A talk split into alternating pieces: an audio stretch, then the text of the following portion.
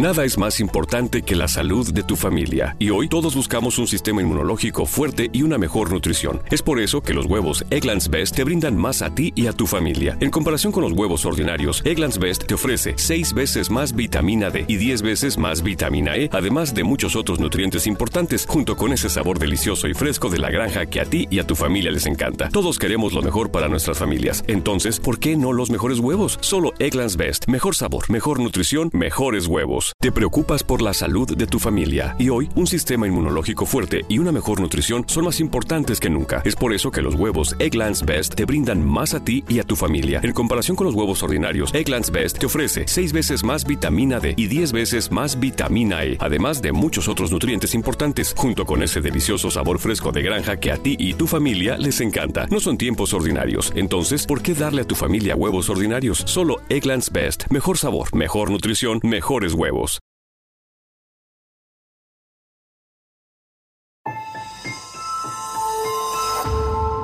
Durante años, se pensó que el Yeti vivía en los Himalayas. ¡Bienvenidos al Himalaya! Hoy, después de una extensiva investigación, sabemos que no es así. El Yeti está en México. Y este es su espacio. Yo, check this out.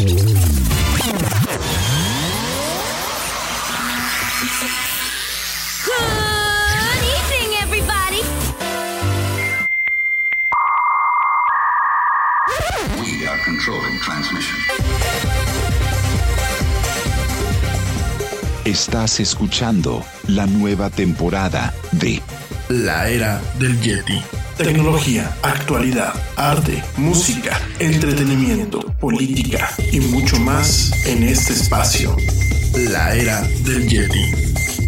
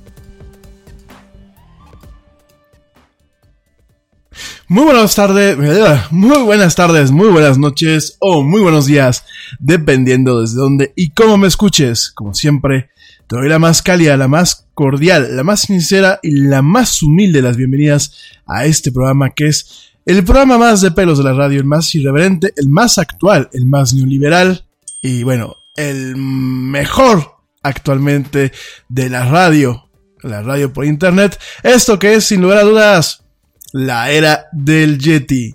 Yo soy Rami Loaiza y bueno, yo voy a estar contigo platicando hoy una hora y cachito, prácticamente dos, porque bueno, ya nos hemos extendido, sobre mucha actualidad, mucha tecnología y muchas otras tantas cosas más. Eh, gracias. Oigan, bueno, ya vamos a romper un poco aquí el, saludo de protocolo.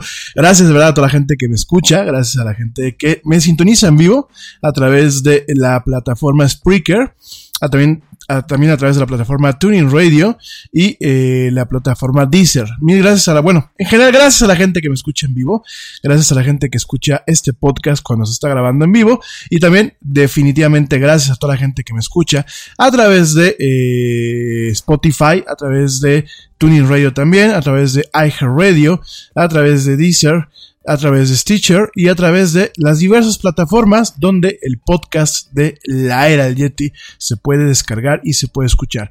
Mil, mil, mil gracias. Una disculpa por la demora. Vamos a decir, ay, mendigo Yeti, otra vez te demoraste. Tú siempre dices que nos vemos a las 7 en punto, hora, de México, y son siete y cuarto. Bueno, este, la me tocó un montón de trabajo cuando venía aquí, eh, un montón de trabajo, un montón de tráfico Válgame Dios. Bueno, un montón de, eh, de tráfico cuando venía para acá, para el estudio. Este, fíjate que Querétaro, desde donde transmitimos este programa, de pronto, eh, de hace ocho años que yo me vine para acá, ahorita, la verdad es que la ciudad ha crecido tremendamente, no solamente en infraestructura, no solamente en el número de gente que hay, sino obviamente en el tema del tráfico. El tema del tráfico yo creo que es uno de los grandes paradigmas de las ciudades modernas a nivel mundial, ¿no? Salvo muchas ciudades europeas, realmente eh, este tema, este, esta última frontera, pues bueno, nos aqueja a muchísimas ciudades, eh, no solamente en el continente, sino en general en general a nivel mundial. El tema del tráfico. Las horas hombre que se pierden en el tráfico son tremendas, sobre todo cuando no esperas, no esperas como fue mi caso, no esperas eh, tener un, chorro de tráfico como el que me tocó ahorita, ¿no?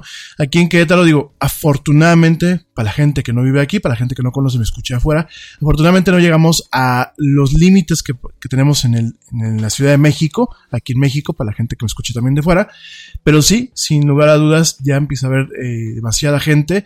Yo cometí el error de salirme tarde de una cita que tenía ahorita con un cliente y este y bueno, pues ya estamos aquí, una disculpa. Y bueno, vamos a, tener un programa, espero yo, entretenido, un programa eh, un poquito más relax que los demás programas de la semana.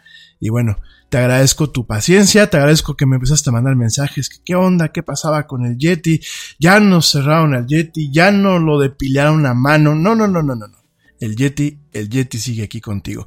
Bueno, oigan, de verdad mil gracias. Gracias a toda la gente que me escucha eh, desde los diversos países que cada día me llevo yo sorpresas muy gratas. La verdad tengo que reconocerlo. Eh, sorpresas sumamente gratas de eh, pues de dónde me escuchan la verdad tenemos gente que obviamente me escucha en Estados Unidos obviamente me escucha en Canadá pero también tenemos mucha gente que me escucha por ejemplo yo se los estaba diciendo el otro día me escuchan en Suiza directamente. Eh, me escuchan también en Suecia, lo cual me tiene totalmente impactado. Yo pensé que era algo quizás temporal. Sin embargo, bueno, sigue escuchándome gente en Suecia. Probablemente es algún paisano, probablemente es alguien que quiere este, pues aprender español o alguien que definitivamente le gustó el programa. Como sea, muchísimas, muchísimas gracias. Eh, ¿De dónde estar y nos escuchan? Nos escuchan desde España, nos escuchan también desde Reino Unido, y pues nos escuchan desde Costa Rica, desde Uruguay, desde Colombia, desde Paraguay. Ya tenía rato que uno veía que aparecían en las, en las estadísticas el tema de Paraguay, desde Paraguay, desde Ecuador, desde Guatemala, eh, inclusive hasta desde Puerto Rico estoy viendo que tenemos aquí algunas conexiones. De hecho, tengo la, la, el sistema abierto aquí con las estadísticas. La verdad me honra muchísimo. Espero que no los decepcione este programa. Y la verdad, muchísimas, muchísimas gracias. Pues por todo este apoyo y por todos este, este, el estarme escuchando, aunque sea en diferido. Pues esto que es la era del Yeti, de verdad, mil gracias. Bueno, también gracias a la gente, por supuesto, que se congrega en los centros eh, impulsados por la Iniciativa para la Divulgación de la Cultura Latina en los Estados Unidos. Son tres centros, uno en Atlanta, Georgia, otro en Houston, Texas y otro en Nueva York, Nueva York, que mis amigos ahí de Nueva York, Nueva York son los que más eh, ruido hacen, son los que más con, con eh, participan con nosotros ahí en la sala Cervantes. Mil gracias. Muy cerquita del Bronx. Les prometo que cuando me dé una escapada a Nueva York, espero que sea pronto, bueno, voy a pasar a visitarlos ahí directamente para platicar con ustedes en vivo y en directo. Mil gracias de verdad por, por todas sus palabras, por toda la buena vibra y por mostrar esta preocupación de, pues, ¿qué pasaba con el Yeti? Ya no lo depilaron, ya no lo desaparecieron con, con eso de que anoche, bueno, pues nos pusimos un, un poquito intensos con el tema de la política. Bueno, pues ya directamente, este, algunos de ustedes me dijeron, oye, ya te bajaron la transmisión, oye, pasó algo. No, afortunadamente aquí estoy y aquí estaré pues hasta que cuelguen los tenis o hasta que esto se haga... Nah, iba a decir hasta que esto se haga poco plausible de seguir presentando. No, espero yo que pasen muchos años este, con este proyecto y que crezca. Bueno, de verdad muchísimas gracias. Por supuesto, gracias, gracias a el equipo honorario del Yeti, a lo que es eh, George de Negre. Mil gracias por tus notas, amigo. Gracias de verdad. Gracias también al buen Ernesto Carbó de verdad, también mil gracias, querido amigo. Son, son parte de eh, dos brazos, dos brazos y dos manos del, del Yeti. De verdad, mil gracias. Gracias también, bueno, pues a la gente que se conecta. Eh, pues ya como dice, dice Ale que como los las groupies o los groupies del Yeti. Gracias, por supuesto, a Ale Dressler, que otra vez está conectada en jueves. Y lo digo aquí el, el conectar el jueves porque, bueno, Ale nos escucha directamente desde lo que es Berlín, allá en Alemania. Ella es una paisana que está poniendo muy en alto el nombre de los mexicanos allá estudiando, estudiando una, está con una carrera, ¿no, mi Ale? Entonces, este, está allá estudiando junto con otros compañeros que, bueno, escuchan la era del Yeti. La verdad me honra que en vez de que anden de fiesta en Berlín hoy jueves, pues estén aquí escuchándome. Gracias también a mi querida Joe Shonesi, este, ya veo que también por aquí me mandaste un mensajito. Gracias, mi Joe. Joe está en Londres, Inglaterra. Ella no es paisana, ella es una excelente amiga que tengo ya desde hace muchos años. Este, nos queremos mucho, ¿verdad, Joe? Tenemos ahí historia. Entonces, bueno, también le agradezco mucho que se desvele desde ahí, desde la hermosa capital del Reino Unido, esto que es Londres, allá en Inglaterra. Gracias, mi Joe, por escucharme. Gracias a mi gente que me escucha en Madrid. Tengo varios amigos que me escuchan en Madrid, eh, no solamente en diferido, sino también en vivo. Y gracias a la gente que me escucha en Valencia, en Barcelona. Eh, también tenemos aquí en Donostia, ahí en lo que es este Donosti, bueno, pues es este eh, ¿cómo se llama? Ahí en el País Vasco, eh, Donosti es, espérenme, San Sebastián, ¿verdad? Sí, ¿verdad? Sí, efectivamente, San Sebastián. Es que aquí me parece Donostia, ¿no? Es San Sebastián. Este, gracias también a la gente que me escucha en este, espérenme, déjenme les digo, directamente en, en Tenerife. En Tenerife, de verdad, muchísimas gracias. También eh, gracias a la gente que me escucha en Mallorca y les mando mis mejores vibras, mis mejores deseos, que toda esta tormenta, todos estos problemas que tuvieron allí en lo que son la Gran Palma de Mallorca, un lugar hermoso, bueno, pues espero que no les afecte mucho, que no les siga afectando mucho y que eh, pronto pues recuperen la normalidad, ¿no? Eh, definitivamente aquí en, Estados Unidos, porque luego me dicen que no mando saludos a las ciudades, gracias a Ashburn, Virginia, a San José, California, y a Nueva York, Nueva York, bueno, son las principales ciudades que me aparecen aquí como parte de los mensajes que luego ustedes me mandan y también como la parte de los saludos y parte de la estadística. De verdad, muchísimas, muchísimas gracias. Este, bueno, pues hoy de qué vamos a hablar, si ya sin tanto rodeo. No tengo ganas de hablar de nada. No, no es cierto, no es cierto, no es cierto, ¿eh? Estoy nada más de puro cotorreo. No, ¿de qué vamos a hablar el día de hoy? Bueno, hoy, eh, independientemente de lo que aparece este, en, en el título, directamente te voy a preguntar, y con eso vamos a cerrar el, punto. ¿Se te cayó el internet? No, ¿verdad? Ah, bueno, antes de pasar a empezar a hablar. Pasar a empezar a hablar. No, bueno.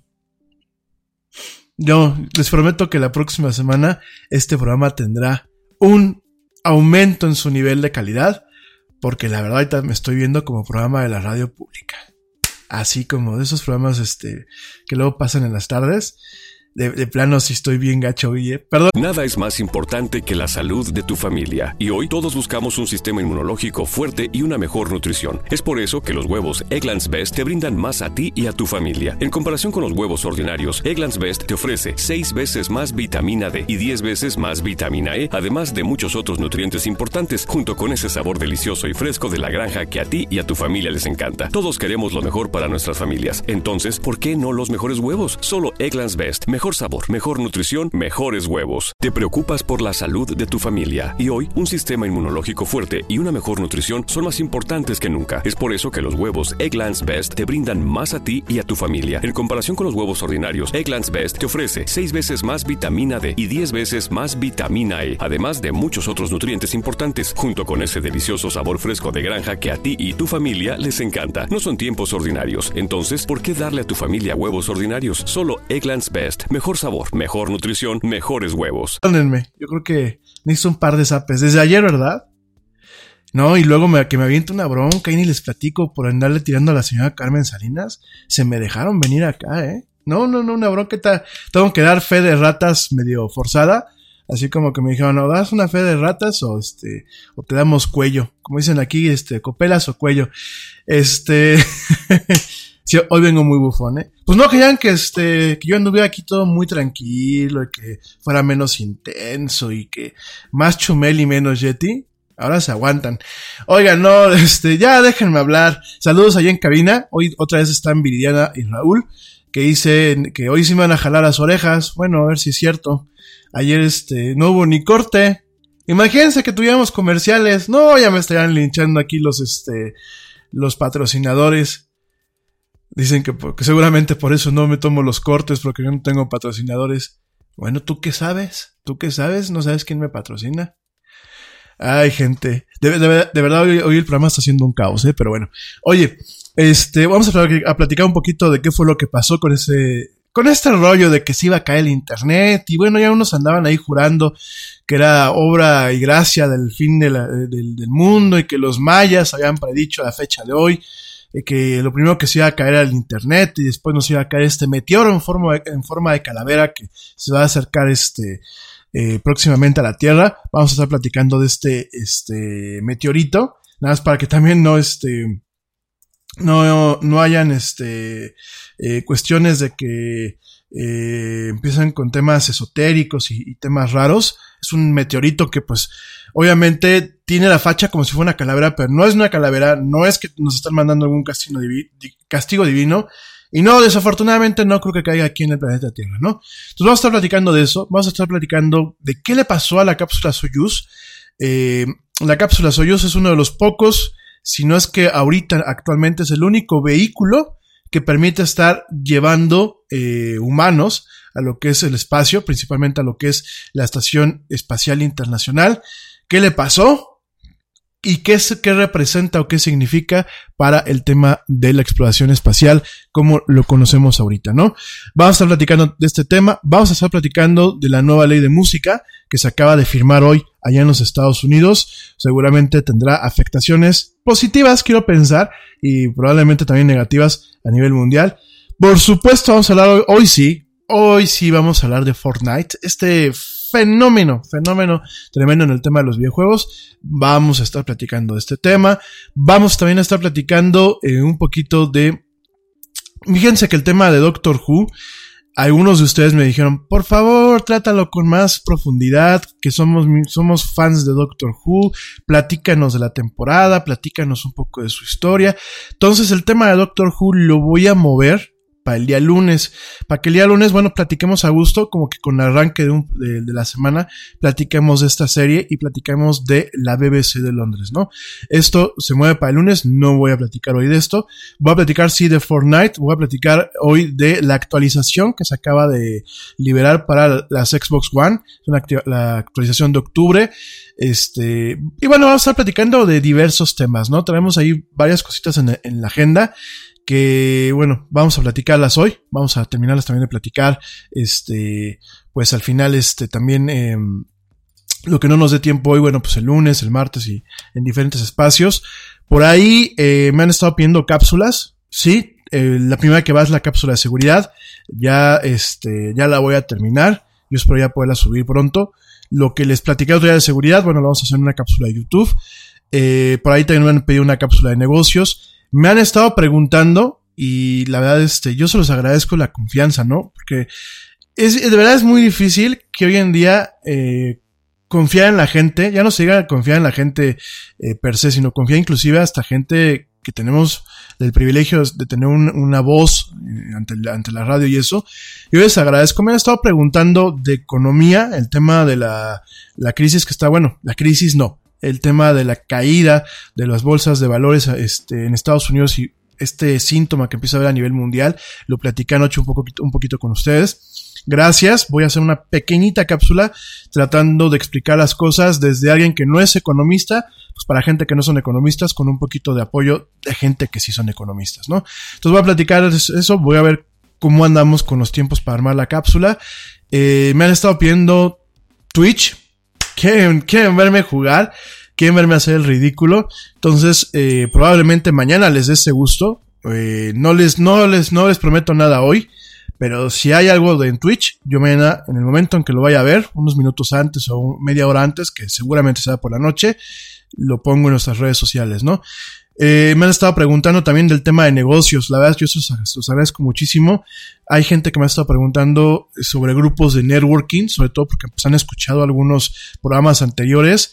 Eh, por aquí me han estado preguntando que de BNI, que de diferentes grupos. Yo, la verdad, este, en cuanto a lo que es Querétaro como ciudad, eh, te soy muy franco, no recomiendo hasta el momento. No recomiendo ningún grupo de networking hasta el momento no tienen, eh, desde mi punto de vista y para lo que a mí me representa, no tienen ciertas eh, cuestiones o ciertos lineamientos o ciertos protocolos que realmente aseguren o intenten asegurar que la gente con la que vas a interactuar en estos grupos son gente confiable, son gente que está buscando eh, pues el ganar dando, son gente que realmente no van a vas a sacar la mano ni a asaltarte como mucha de la gente de los mis amigos que luego venden seguros que parecen marabuntas. Con todo el respeto, yo sé que hay que chambear y sobre todo en esos tiempos, pero hay lugares, hay formas y hay métodos, ¿no? Entonces, este, me han estado preguntando, por lo menos para el estado de Querétaro, yo todavía no encuentro un buen grupo para lo que es el tema de networking, yo en lo personal. Mi recomendación es date una vuelta, observa y lo que sí te voy a dar en una guía, porque eh, una guía que la, utilizo yo realmente para intentar, pues, calificar estos grupos, ¿no? Y no lo digo desde un punto de vista malo, sino es una guía que por lo menos a mí como mercadólogo me permite ahorita tratar de evitar perder el tiempo o evitar invertir esfuerzos en grupos que no me van a dejar nada positivo, ya no solamente en el tema de una remuneración, ¿no? Entonces te voy a ir compartiendo esta, esta pequeña guía que yo me armé como mercadólogo en el DF no te recomiendo, que aquí en, en, Querétaro no te recomiendo ninguno. En la Ciudad de México te recomiendo algunos grupos de BNI, de, esta, de este grupo de BNI, esta organización de BNI. Eh, hay unos grupos muy buenos en la Ciudad de México. Hay unos que hasta donde yo sé inclusive son muy estrictos con el tema de la entrada. Entonces, este, son lo que yo te puedo recomendar. Obviamente en el extranjero, pues igual, es un tema de ir a visitar. Pero en Estados Unidos realmente la mayoría de los grupos de BNI funcionan como deben de funcionar.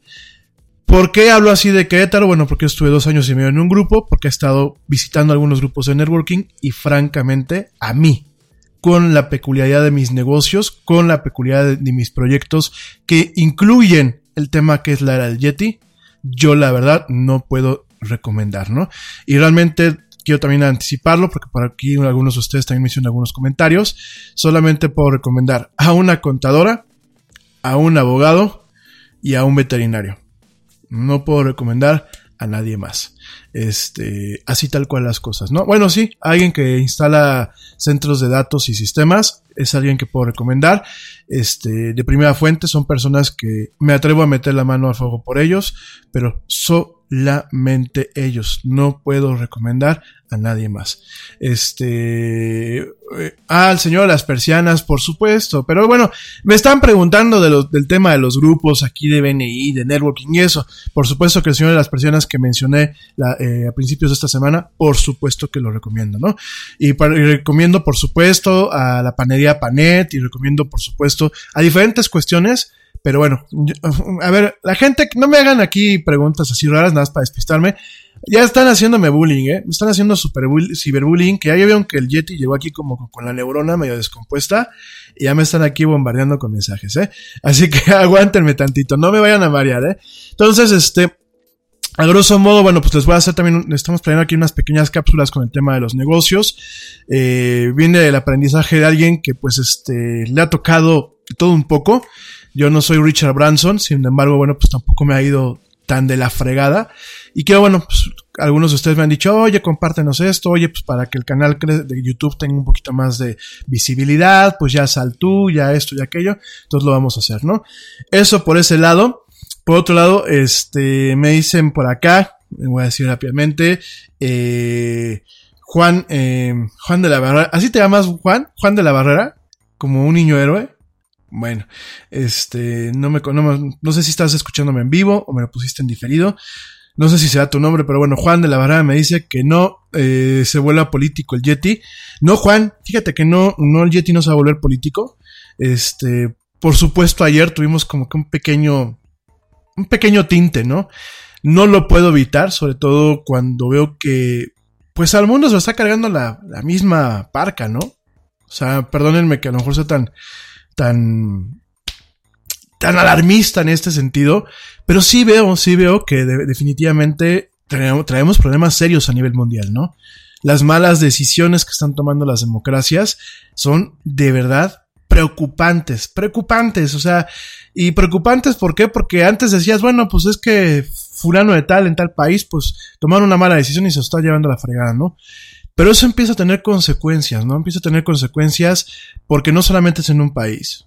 Volteas a ver otro país y están haciendo la misma toma de decisiones negativas.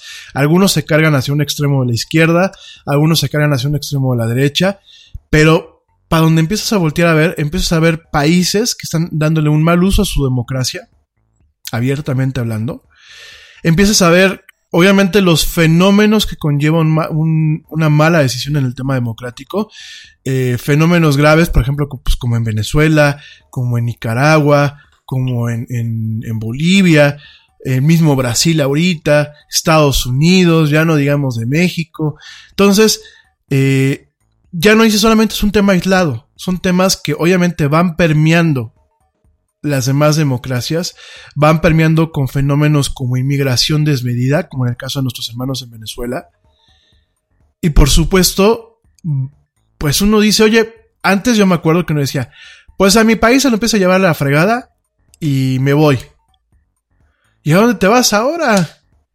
Me dice Joe Shonesi, también Inglaterra, sí, mi Joe. Totalmente de acuerdo contigo, corazón. Este, la verdad, con todo respeto, mi querida Joe, este, de verdad que qué malas decisiones han tomado ustedes los ingleses. ¿eh? El tema del Brexit. Oigan, y la señora Teresa May, impresentable también, ¿no? Y su grupo, y su grupo parlamentario, híjole, de, verdad, ¿no? Este, también en España, ¿no? El tema español de que no, no acaban de salir una crisis y ya empiezan a haber economistas que dicen que viene una crisis más fuerte todavía yo la verdad, de verdad, de verdad, de verdad, sí me preocupa. Sí me preocupa porque yo soy ciudadano de a pie como tú y como tú y como varios más, ¿no? O sea, no tenemos una fortuna para agarrar y decir, pues agarro mis, mis fierros y me voy a otro país, ¿no? Cierro el changarro y me llevo mis, mi talacha, como decimos aquí en México, y vámonos, ¿no? Porque, en primer lugar, no tenemos mucha esa, esa, esa disponibilidad. Y tampoco tenemos el, hacia dónde irnos, ¿no? hacia dónde te vas, ¿no? Pero bueno, entonces, eh, bueno, Juan de la Barrera, pues discúlpame si piensas que se empieza a politizar, no va por ahí el tiro. Sin embargo, tampoco puede hacer ojos ciegos, ¿no? Tampoco puede hacer ojos ciegos a esta situación que estamos viviendo ahorita a nivel mundial, ¿no? Creo que es preocupante, creo que hay muchos puntos de oportunidad, por supuesto. Creo que no nos ha llegado todavía el apocalipsis zombie, me queda muy claro esto, pero sí tenemos que estar muy conscientes, ¿no? Sobre todo como, pues como generaciones que de alguna forma estamos permeando o estamos dirigiendo un poco el caminar del mundo, pues sí creo yo que, eh, lo que lo que a veces competa o se mezcle con el tema de tecnología o de actualidad, bueno, pues lo tocamos aquí.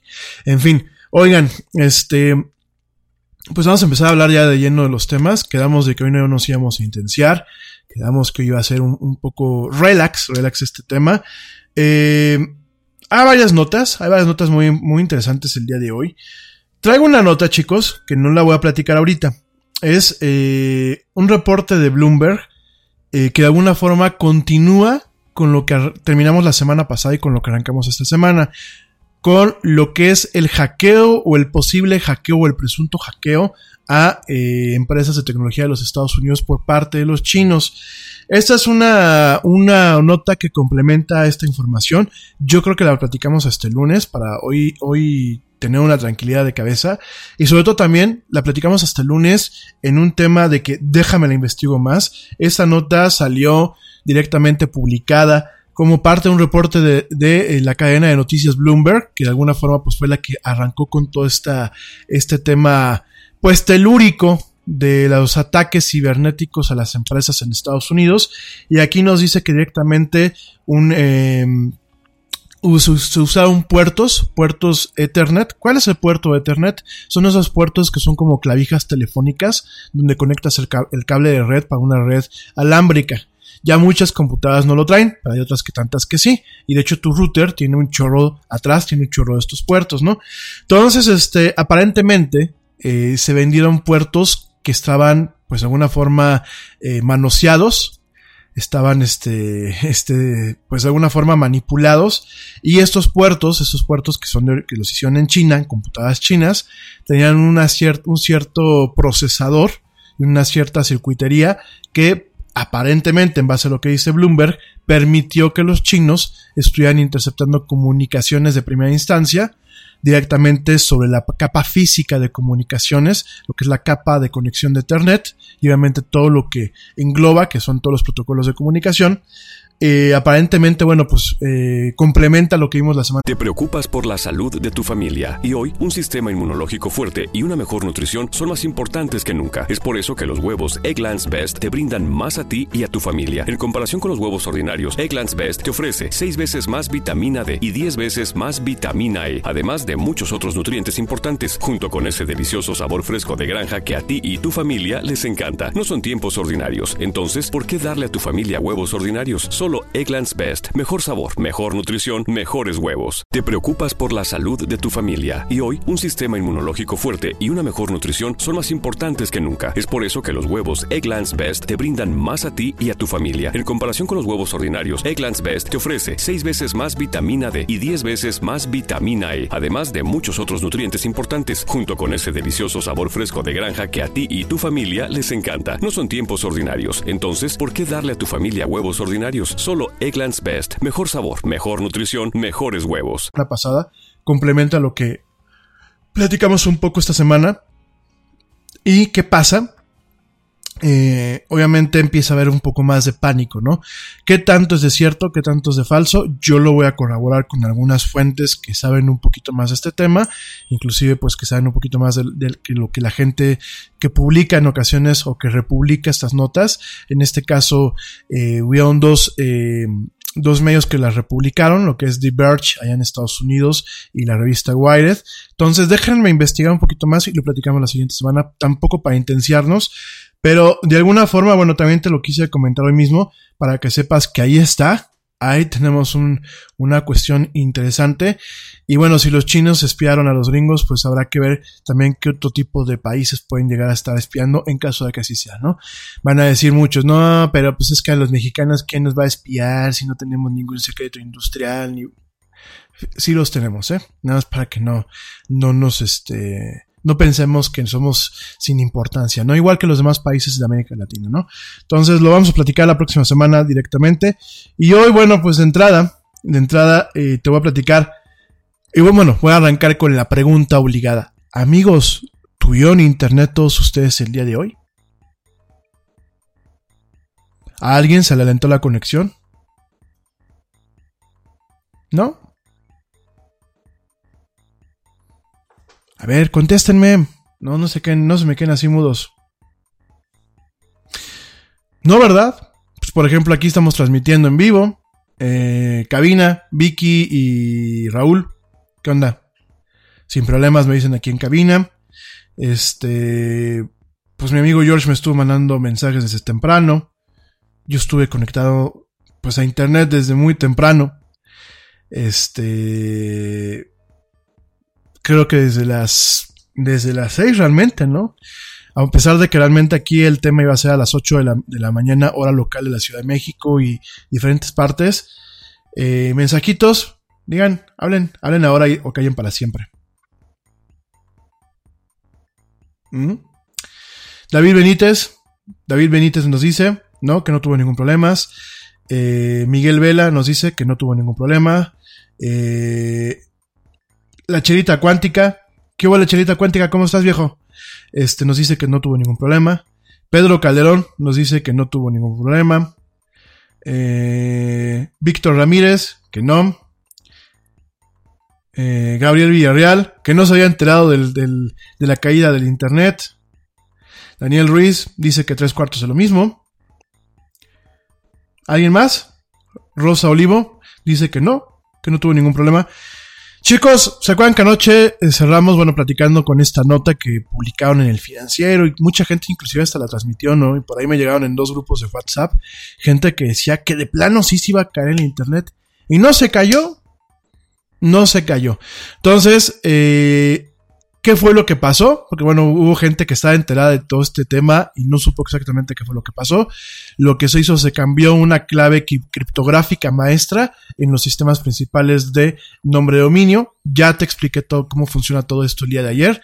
Entonces, este, pero no pasó a mayores. A mí se me alentó ligeramente el teléfono, pero porque bueno, pues aquí la, la red 4G de Telcel aquí en Querétaro, a veces va y a veces no va, ¿no? Pero este, en realidad no tuve tampoco ningún problema, ¿no? A lo que voy con esto, y solamente para finiquitar el tema con el que empezamos ayer, es, por favor amigos, no me voy a cansar de repetirlos y en ese sentido sí no, no me voy a cansar de, de estar intenciando, no compartan información que es falsa. Sobre todo amigos de los medios, de verdad, muy mal, como dicen en Estados Unidos, shame on you, muy mal que anden compartiendo notas sacadas de contexto, mal redactadas y notas que carecen muchas veces de fundamentos técnicos reales. Por favor, evítenlo, evítenlo. Amigos de los medios masivos de comunicación, no se sigan quemando. No basta estar mal hablando de los influencers, de los bloggers, de los youtubers, de, por favor, pongan ustedes el ejemplo, ¿no? Este, quiero también comentar, ayer me tocó ver un, el noticiero Telemundo, porque aquí en casa, este, eh, en la casa del Yeti, bueno, pues luego tienen aquí en, los pasillos y eso tienen los, las televisores prendidas, y luego tienen CNN, y luego tienen Telemundo, y luego, tienen ahí diferentes, ¿no? Pero por lo general siempre está Telemundo prendido. Y me tocó ver ahí una nota, una nota que decía, este, con el, el evento de, las, esta semana de Google, ponían, hago, para, para Google la inteligencia artificial también cuenta. Así, hacía el encabezado y la nota fue en ese plan, ¿no? Y para Google también la, la inteligencia artificial cuenta. ¿Cuál es el error en este encabezado? ¿Tienen alguna idea de cuál es el error? El encabezado tiene un error y la nota tiene un error. Y el error principal es, no, para Google también cuenta la inteligencia artificial. No, no, no cuenta también. Es parte integral de la estrategia de negocio de Google hoy en día. O sea, no es que cuenten, no es como algo secundario, y ese es el mal manejo de la nota. No es algo secundario el tema de la inteligencia artificial. Para Google realmente siempre ha sido como parte de sus estatutos y de su misión el tema del desarrollo de inteligencias artificiales. Cuando Larry Page y Sergey Brin, que son los creadores de, Google, cuando la, la fundaron eh, desde su garage, que es una historia que, bueno, todos los emprendedores no la, hemos fumado en algún momento de nuestras vidas, o todos los que estuvimos en una maestría, en un diplomado, en la misma carrera. Y lo que, lo que dijeron Sergey Brim y Larry Page cuando se les ha preguntado en múltiples ocasiones es, ellos no empezaron creando una máquina de búsqueda, un motor de búsqueda, el buscador, no lo hicieron por ser una meta principal. El motor de búsqueda, el buscador Google, era eh, un medio para llegar a un fin que es el desarrollo de inteligencias artificiales y los sistemas expertos. Está hasta en la página de Wikipedia de Google. Entonces, nada más para que lo chequen, amigos que están en medios, amigos de Foro TV que yo sé que me escuchan y que luego este, se inspiran en algunas cuestiones o, o escuchan y dicen, ah, vamos a cubrir esta noticia, sobre todo en, en, en noticios como Fractal. Tomen en cuenta esto, amigos de Telemundo, tomen en cuenta esto, porque de verdad a la gente le dan una, una, una, una información que es errónea. Hay que recuperar el tema de la seriedad. Y si no saben de tecnología, pues inviten a la gente que sí sabemos de tecnología. Ah, vas a decir, ay, el Yeti ya se está autoinvitando. Pues sí, sí me estoy autoinvitando. No tanto me están pidiendo que quieren que tenga Yeti en el radio, radio nacional y que a ver cuándo salgo en la tele. Pues sí, sí me autoinvito. Entonces, si me quieren invitar, invítenme. Yo con todo gusto este tipo de temas los aclaramos. No estoy echando cuentos, búsquenlo en la página de About Google, directamente en la página de Google, y si no en la página de Wikipedia.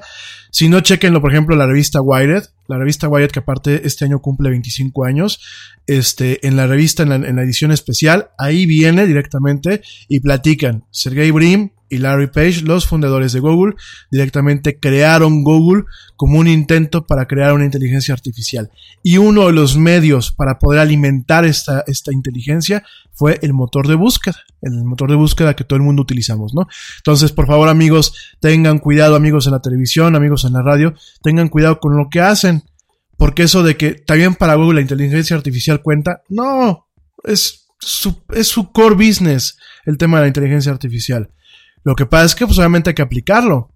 Y las aplicaciones son en los teléfonos, en las tablets, en los sistemas de asistencia digital. Entonces, por favor, tengan cuidado. Y el tema, el tema de la supuesta caída de Internet el día de hoy, yo creo que una nota que a la mayoría de ustedes, como algunos de ustedes me lo dijeron ayer, no les interesaba y menos les deja de interesar cuando, menos les interesa cuando no afecta. Entonces, por favor tengan cuidado, ¿sale? Y por favor, tías, tías, amigas, compadres, amigos, no utilicen el WhatsApp para promover este desinformación.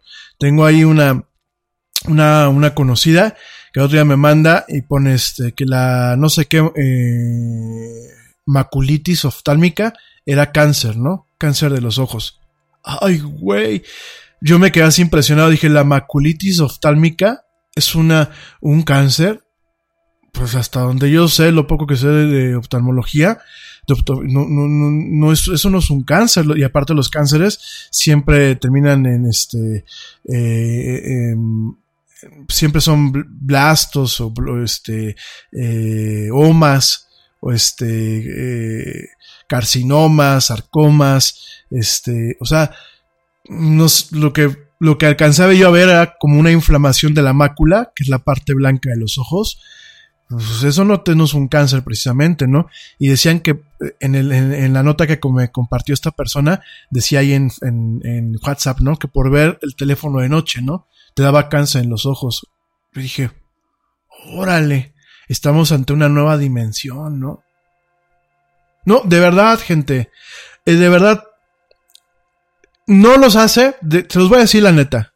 Se los voy a decir la neta por si alguien de ustedes sigue haciendo esta mala onda, este, eh, no lo hagan. No quedan ustedes como que, ay, el buen amigo que me mandó en sus cadenas o en sus grupos una nota importante, ¿no? No, no quedan así. ¿Saben cómo que quedan cuando uno realmente investiga? Quedan como unos completos idiotas. Tal cual. Y si hay alguien de mi familia que se me ofende, no lo digo con el afán de ofender, lo digo con el afán de que se pongan las pilas. Van a compartir algo en WhatsApp o en redes sociales, busquen la fuente e intenten anexar. Porque esto que me mandan de que usar el teléfono de noche a oscuras te da cáncer en los ojos. Órale. O sea, cu- cuando mi mamá lo recibió, porque también lo recibió, me dice, oye gordo, ¿qué onda con esto, no? Digo, no, tranquilo. Tranquila. O sea, es como si ustedes me dijeran que ver la tele de noche a oscuras, cuando están viendo Netflix ahí con la pareja empiernados, les da cáncer. Pues yo no veo que ninguno de ustedes tenga cáncer en los ojos. Oigan, vemos cosas peores. Aquellos que, que les gusta frecuentar el Pornhub y ese tipo de páginas, ni perrillas les salen. ¿Ustedes creen que por ver el teléfono en la noche les va a dar cáncer? No inventen. Entonces, eh, ponen, por ejemplo, lo del WhatsApp Gold y empiezan a hacer unas invenciones así, bien de unas ciudades de la conspiración bien cañonas, ¿eh? Y lo de menos es que se quede en teoría de la conspiración. Lo demás es cuando pasan cosas como las que pasaron en la India y como las que pasaron aquí en México con los linchamientos. Entonces, por favor, una vez más, aquí desde la era del Yeti, el equipo de la era del Yeti, que somos aquí ya, ya varios, les pedimos de una forma atenta, no compartan sin fuente, punto número uno, y no compartan por quedar bien, porque cuando uno los desmiente, saben como que quedan como unos idiotas. Bueno, eh, no veo que me manden mensajes, pero lo comento, ¿no? Mi señor padre tiene un chat con los cuates de su facultad. Y otro día manda un fulano de que este, comer eh, frutas y verduras este, cuando tienes la panza llena Fíjate nada más la idiotez. Te da cáncer. Y hay un señor que es sobreviviente del cáncer en ese grupo. Y le dijo, compadre, estás diciendo una sarta de imbecileas. No, me lo pasaron a mí, yo se los compartí y no lo compartí de mala gana. ¿Saben qué, amigos? Esa excusa de no comparto las cosas para ofender a nadie y lo comparto de buena fe, eso ya no aplica. Ya no aplica porque cuando hay linchamientos, cuando hay un tema de desinformación, cuando hay un tema de pánico, cuando hay un tema que puede afectar a terceras personas, es como decir, chin, atropellé a 10, perdón, no lo hice de mala gana. Oye, pues le puse cloro a la comida y se me murió un 5, pero no lo hice de mala gana. Entonces, de verdad, gente, este, dejen de ponerle tanta sal que hacha a sus alimentos, pónganse las pilas y dejen por favor de estar compartiendo idioteces en las redes sociales. No tienen la idea del número de mensajes que, me tocó fumarme hoy. Después de haber anoche platicado de qué era lo que iba a pasar con el tema de la caída del internet, que me tocó fumarme hoy. Otros decían que era el principio del apocalipsis, que yo no sé de pronto de dónde, de dónde jalan, ¿no? O sea, yo hasta me sentí, dije, esto es como de Netflix, ¿no? Yo creo que debe ser como un tema viral para, para hacerle promoción a algo, ¿no?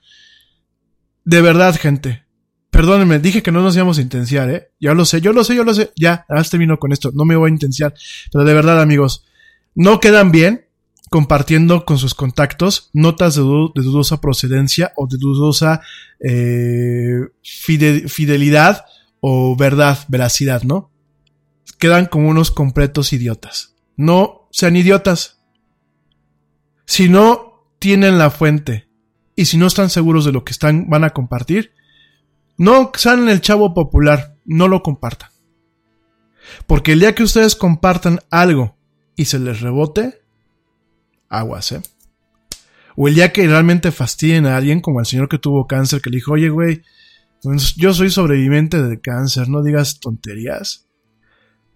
Sí, me dice por aquí este Dani Arias. Saludos, mi Dani. No, no, no te me olvidaste, ¿eh? Dice Dani Arias que, por ejemplo, a ella le han mandado algunas notas donde dicen que la quimioterapia mata. Que mejor no se den quimioterapia. No, o sea, yo creo que sí hay algunas peleas que a lo mejor dices, bueno, pues yo ya no le entro a la quimio porque pues nada más es prolongar el sufrimiento. Pero la quimio, a pesar de lo dañina que es, porque sí, sí es dañina, porque obviamente la quimio mata células, pero no solamente mata las células enfermas, sino mata también las buenas. Pero a pesar de eso, la quimio ha salvado incontables vidas. ¿eh? Y hay gente que 20, 25 años después la sigue platicando. Entonces, eh, aquí hay que tenerle fe a la medicina. Yo sé que la medicina está prostituida, pero hay que tener fe. Hay que tener fe en las maravillas de la ciencia y sobre todo hay que informarse y no andar cayendo en temas esotéricos que a lo mejor te impidan una cura, te impidan que te curas, que te cures si estás en una situación así, que toco madera por todos los que estamos aquí presentes y los que no también. Tocamos madera para que no sepamos esto. Pero de verdad, eh... mi querido Charlie está por acá, mi querido Charlie, maestro de maestros. me da muchísimo gusto verte por acá. Dice que la música de banda provoca cáncer auricular. Bueno, ahí sí fíjate que sí, mi Charlie. Lo que es la música de banda y el reggaetón, me queda claro que sí son cancerígenos, ¿eh? Ahí sí, este... Y si no te provoca un cáncer, por lo menos provoca que se te tape el oído de cerilla y no escuches hasta que, hasta que dejes de, escuchar esta música nefasta. Querido Carlos, de verdad, un privilegio, un honor que me estés escuchando, querido amigo. De verdad, de las cosas que se salvan de la maestría que tomé aquí en México, amigos, es haber tomado una clase con el señor maestro Carlos Treviño, que está por aquí conectado. Es, creo que fui de los más afortunados al tener una clase con él. De verdad, te mando un saludo muy fuerte, muy afectuoso, querido amigo. Este, un abrazo muy, muy fuerte. Saludos a la familia. Gracias por escucharme, me honra muchísimo. Definitivamente coincido contigo, mi querido Charlie. Escuchar música de banda o reggaetón provoca cáncer de oído. Entonces, bien, regresando al tema medular, por favor, ya para cambiar de tema. Dejen de escuchar, dejen de escuchar, bueno, también dejen de escuchar esas porquerías, pero dejen de compartir información que no es. Yo sé que, bien, hay gente que me está escuchando que son amigos muy cercanos y lo hacen. No se los digo para que se me ofendan. Se los digo en buen plan. Se los digo como amigo, de, de neta, ¿eh? Entonces, este, por favor. Bueno. Oigan, eh, pasando a otros temas. Eh, me dicen que más videojuegos y menos intensidad. Ay, gente, gente. Pues es que hay que intensificarse un poco, ¿no? Bueno, oigan, este, el tema de la Soyuz. El tema de la Soyuz que me parece que es muy importante. Eh, ¿Qué fue lo que pasó con la Soyuz? Bueno, el día de hoy se iba a hacer un lanzamiento, en lo que era realmente la, la madrugada del día de hoy, en, en, en, este lado del continente americano, se iba a hacer un lanzamiento de la cápsula Soyuz. Esta cápsula Soyuz es ahorita uno de los únicos, si no es que realmente es el único medio de transporte entre lo que es la, Estación Espacial Internacional y lo que es este, la Tierra, ¿no? Eh, la Soyuz, hay que recordar que en su momento pues teníamos el, el, programa de los transbordadores espaciales, el programa se descontinuó por los accidentes que llegaron a tener, se descontinuó porque obviamente tenía un tiempo de vida y tuvo en su momento condiciones muy definidas en donde realmente la NASA por muchos, muchas cuestiones, incluyendo algunas presupuestales, no quiso prolongar lo que es la vida del famoso transbordador espacial, ¿no?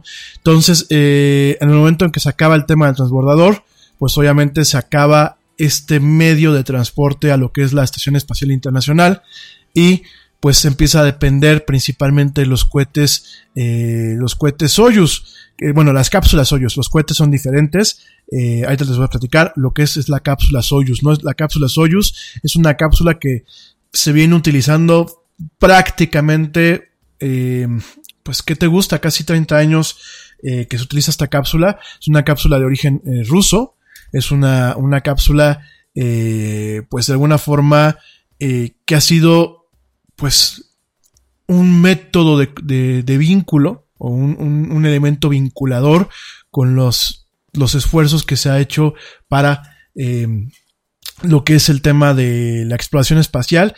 Esta cápsula se diseñó en 1960. Fíjate, lleva más de, más de 30 años, ya mucho más de 30 años en operación.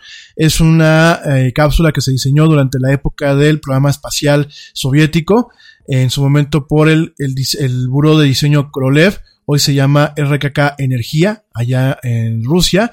Y bueno, estas cápsulas eh, están basadas en un, en un tipo de transbordador, obviamente transbordador a manera de cápsula, llamado Volstock, este, que bueno, pues directamente eh, son cápsulas que siguen por acuerdos que se tienen con los Estados Unidos y con otros países, porque algo que en ocasiones a ustedes se les olvida, y en general se nos olvida a todos, es que la Estación Internacional Espacial, como su nombre lo dice, no solamente pertenece a los Estados Unidos. Si bien allá los vecinos del norte fueron los que hicieron buena parte de la inversión, de la, inversión, la Estación Espacial Internacional tiene componentes eh, tanto americanos, japoneses, canadienses. Hay un, hay un sistema que se llama el Canada Arm, eh, allá en la Estación Espacial Internacional, que es un brazo robótico impresionante, porque es un brazo que tiene la capacidad de eh, operar por los dos lados. Es un brazo mecánico grande y háganse de cuenta que llega a un extremo de la, de la estación espacial y tiene, la, tiene como que eh, la oportunidad de eh, lo que era antes su brazo o la parte donde tiene los manipuladores, agarrarse con esa parte a la Estación Espacial Internacional y desvincular la parte que originalmente estaba conectada de tal forma que es una herramienta muy versátil, ¿no? Entonces hay muchos esfuerzos. La, Estación Espacial Internacional no es correcto decir que es exclusivamente de eh, los gringos. Es una estación que tiene muchos esfuerzos, que tiene mucho talento y parte de estos eh, talentos y estos esfuerzos pues directamente también recae en el programa espacial de los rusos, ¿no? Que hay que recordar que fue una de las potencias que tuvo un empuje tremendo en el tema de la, exploración espacial, ¿no? Entonces el tema de la Soyuz, bueno, es una, un tipo de cápsula especial que... Eh, directamente se lanza desde el cosmódromo de eh, Baikonur, allá en Kazajstán. Eh, es un, es algo que desde ahí se llega, se lleva este, lanzando toda la vida. Eh, la Soyuz puede llevarte hasta tres miembros, tres personas, y puede eh, proveer soporte de vida, que es el soporte de vida, lo que es oxígeno, lo que son facilidades de temperatura, lo que es facilidad de reciclaje de fluidos, puede eh, soportar este tiempo de, este soporte de vida hasta por 30 eh, días días persona, ¿no?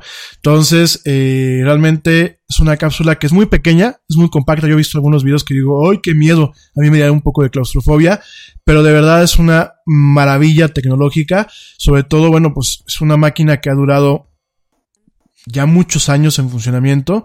Es una máquina que tiene la capacidad de acoplarse en la Estación Internacional Espacial de servir como un módulo de escape, porque de hecho hay, hay un módulo Soyuz siempre que funciona como un módulo de escape de emergencia, como un bote salvavidas, y además de todo tiene la facilidad de poder aterrizar de regreso. Eh, a lo mejor esto te, parece trivial, no es nada trivial. Tener un vehículo tan completo no es trivial, como nos, tocó verlo con el programa del transbordador espacial siempre existen un sinnúmero de variables que pueden afectar su operación, como ya nos tocó verlo, ¿no? Entonces, eh, realmente eh, es muy interesante este tema. Yo sé que muchos de ustedes tienen la opinión de que primero hay que enfocarse en lo que pasa en la Tierra y después voltear los ojos hacia el cielo. Yo creo que cerrarnos, cerrarnos a las oportunidades que nos ofrece el universo, eh, las oportunidades que nos ofrece de descubrimiento y de soluciones prácticas en la Tierra. Muchas de las eh, medicinas, protocolos, materiales, tecnología que tenemos actualmente viene de lo que son los avances en eh, ciencia derivados por el tema de lo que es la carrera espacial, ¿no? Entonces yo creo que no podemos ir con esa mentalidad, creo que es importante, creo que debería haber un apoyo más importante al tema de la exploración espacial. Muchas veces en este programa lo he dicho, a mí me encantaría que en México, en vez de estar gastando dinero en programas populistas y que al final del día no dejan nada, pues invirtiera en ciencia, ¿no? En ciencia y tecnología, que en algún momento digamos, bueno, pues México, no, con los fregones que somos en México, hacemos cohetes, ¿no? Y, y tenemos un punto de despegue y somos los primeros que estamos haciendo minería espacial, ¿no? Claro, seguramente en alguna dimensión alterna, ¿no? Porque en esta dimensión, pues ya no nos tocó, ¿no? Y dudo mucho que nos toque en un futuro. Por lo menos no creo que me toque a mí verlo, seguramente a mis nietos, ¿no? Ojalá.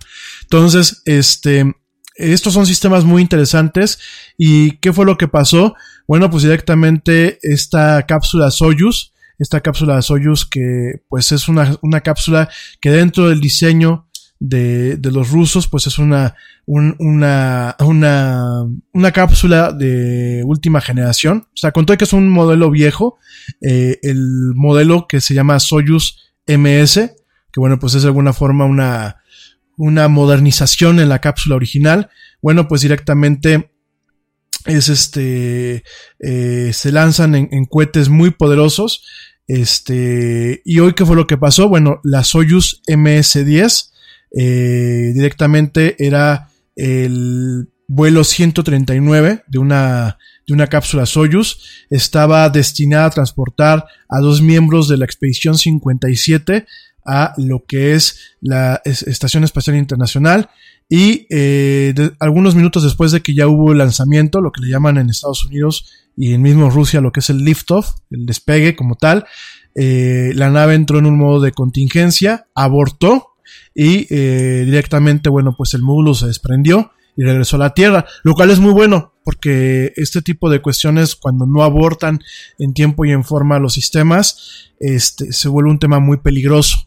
Ya nos ha pasado, por ejemplo, con los, los transbordadores espaciales y con algunos otros sistemas, ¿no? Entonces, ¿qué fue lo que pasó? Eh, de acuerdo a las primeras versiones, eh, nos dicen que bueno fue una contingencia, un, aborto, una, un, aborto de la misión eh, por una contingencia, en donde lo que falló fue un impulsor.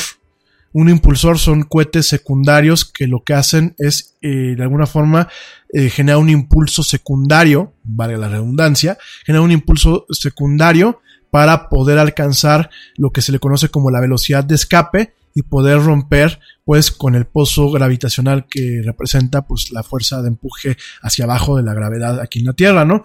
Entonces fue un problema, se activaron los sistemas, eh, eran dos astronautas los que, los que iban en la nave y afortunadamente pues regresaron en buenas condiciones. Eh, por parte de la NASA, el astronauta Nick Hage, o Nick Hage, no sé cómo se pronunciará, Nick Hage, y en el caso del astronauta ruso, de lo que es la agencia espacial rusa, que eso es Roscosmos, el, el astronauta Alexei Ob Obchinin, perdón, Obchinin, afortunadamente, bueno, pues eh, alcanzaron a regresar bien. Eh, y bueno, realmente es la primera vez que una eh, cápsula Soyuz tiene un problema de estos eh, a lo largo de 43 años, ¿no? La última vez que estuvo un problema así fue en, la, en el despegue número 39, en el modelo Soyuz 7K-T, que fue el número 39, y eh, se tuvo un mismo un problema muy similar en lo que fue en abril de 1975, ¿no? Entonces, bueno, pues de alguna forma nos dice que la cápsula es segura. Qué bueno que en ese sentido se logró recuperar. Eh, de acuerdo a las notas oficiales, algunos minutos después del despegue, que tomó eh, lugar a las 8.40 tiempo universal coordinado. Las 8.40 de la mañana son las, a ver, son las 8, nos llevamos 6 horas, las 2 de la mañana aquí en el continente americano, en el grueso de lo que es el continente americano. La tripulación reportó eh, alcanzar lo que es la, falta de peso, cuando ya alcanzas un, nivel en, el, en, el, en, lo que es en el despegue. Sin embargo, bueno, pues declararon que uno de los eh, boosters, uno de los impulsores falló. Eh, directamente una llamada de radio indicó lo que se le conoce como falla de cohete, falla de los impulsores. Eh, después de dos minutos, dos minutos 45 segundos en lo que es el vuelo, eh, a una altitud de 140 kilómetros. Fíjate nada más, una altitud de 140 kilómetros. O sea, ya estaban con un pie más allá que acá, ¿no?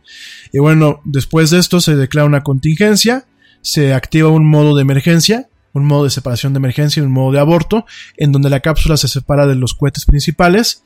Eh, obviamente no me gustaría estar ahí, porque aparte de, la inercia y del impulso que ya traes como parte del despegue y, los cohetes que siguen ardiendo, cuando viene una separación de emergencia, eh, de acuerdo a, pues, a anécdotas que han platicado algunos astronautas, pues se siente que te, te, patean como si te pateara, no un burro, porque dicen que cuando, cuando que sientes que cuando en el despegue te patea un burro, aquí es como si te patearan tres elefantes, ¿no?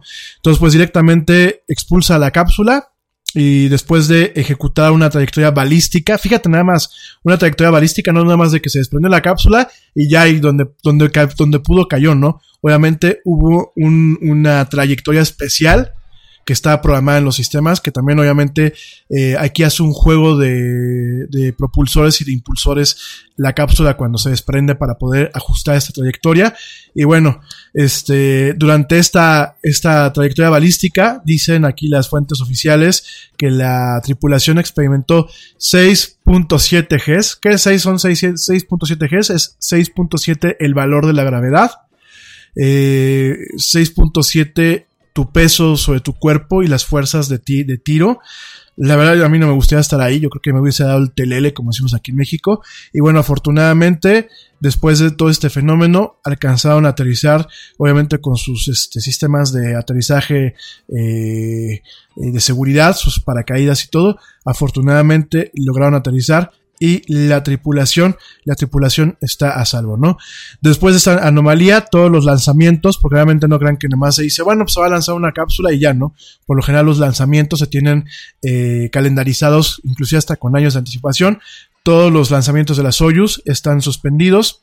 Eh, Roscosmos anunció Roscosmos, te lo recuerdo, pues es la agencia espacial eh, rusa, anunció que va a iniciar una investigación profunda sobre el incidente y bueno, directamente, eh, inclusive, inclusive comentan que va a haber una investigación criminal porque hace unas semanas eh, Roscosmos tuvo que lanzar una investigación para entender cómo un agujero, un agujero había sido taladrado en la pared de una cápsula eh, Soyuz, en la que está ahorita actualmente anclada en la, en la Estación Espacial Internacional, la que funciona como, como bote salvavidas. Bueno, esa cápsula tiene un agujero y de acuerdo a las fotos que se mandaron, tiene un agujero que se hizo mal, se taladró y de hecho por ahí tuvo una, una pequeña despresurización hace unas semanas, ¿no?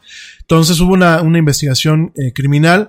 Los rusos, pues de alguna forma están diciendo que piensan que puede haber un tema de sabotaje, eh, tanto con lo de aquel día y con lo de este tema. Y bueno, pues directamente, este, ¿cuál es la situación para nuestros amigos allá, eh, allá arriba en la Estación Espacial Internacional? Actualmente, bueno, ya se les informó, se les olvidó. Nada es más importante que la salud de tu familia. Y hoy todos buscamos un sistema inmunológico fuerte y una mejor nutrición. Es por eso que los huevos Egglands Best te brindan más a ti y a tu familia. En comparación con los huevos ordinarios, Egglands Best te ofrece 6 veces más vitamina D y 10 veces más vitamina E, además de muchos otros nutrientes importantes, junto con ese sabor delicioso y fresco de la granja que a ti y a tu familia les encanta. Todos queremos lo mejor para nuestras familias. Entonces, ¿por qué no los mejores huevos? Solo Egglands Best. Mejor sabor, mejor nutrición, mejores huevos. Te preocupas por la salud de tu familia y hoy un sistema inmunológico fuerte y una mejor nutrición son más importantes que nunca. Es por eso que los huevos Egglands Best te brindan más a ti y a tu familia. En comparación con los huevos ordinarios, Egglands Best te ofrece 6 veces más vitamina D y 10 veces más vitamina E, además de muchos otros nutrientes importantes, junto con ese delicioso sabor fresco de granja que a ti y tu familia les encanta. No son tiempos ordinarios, entonces, ¿por qué darle a tu familia huevos ordinarios? Solo Egglands Best. Mejor sabor, mejor nutrición, mejores huevos. Se les informó a través de, comunicaciones de la NASA. Se les informó este que bueno, pues directamente eh, no, no hay un problema todavía. Obviamente hay una demora con, con, todos los cargamentos y provisiones que se mandaban este, como parte de esta misión. Eh, esta, la tripulación que está ahí arriba y que estaba pensado que regresaran actualmente, está planeado que regresen a finales de diciembre, eh, debido, bueno, pues a que la cápsula Soyuz MS-09 que está anclada allá tiene un periodo de vida. Entonces, eh, probablemente puedan regresar aquellos astronautas, regresar con algunos desechos y con algunas cuestiones experimentales a la Tierra. Y eh, pues, este, ¿cuál es el problema que se viene? Que puede haber una cuestión en donde si realmente se declara que la Soyuz ya no es un vehículo adecuado para, para viajar a la Estación Espacial Internacional, puede venir un momento en donde se abandone esta estación, se deje totalmente sin astronautas, hasta que el programa de tripulación comercial reciba la certificación adecuada. ¿Cuál es la parte del programa de tripulación, de tripulación comercial? Es un programa que creó la NASA para aprovechar esfuerzos como, la como los esfuerzos de la compañía este, SpaceX, que es de el señor Elon Musk, el señor de Tesla, y otras compañías como, de, como las compañías este, de Boeing, para que directamente ellos pongan los cohetes y ellos eh, controlen o lleven a cabo las misiones, ¿no? Entonces, eh, pues eh, vamos a ver qué pasa. Sería una situación muy grave para la ciencia y para el tema de la astrofísica, si de pronto se tiene que abandonar lo que es la Estación Espacial Internacional, sería un tema muy muy preocupante porque obviamente perdería una continuidad. Hay experimentos que requieren que esté la gente pues trabajando en ellos eh, constantemente. Obviamente hay un tema de mantenimiento.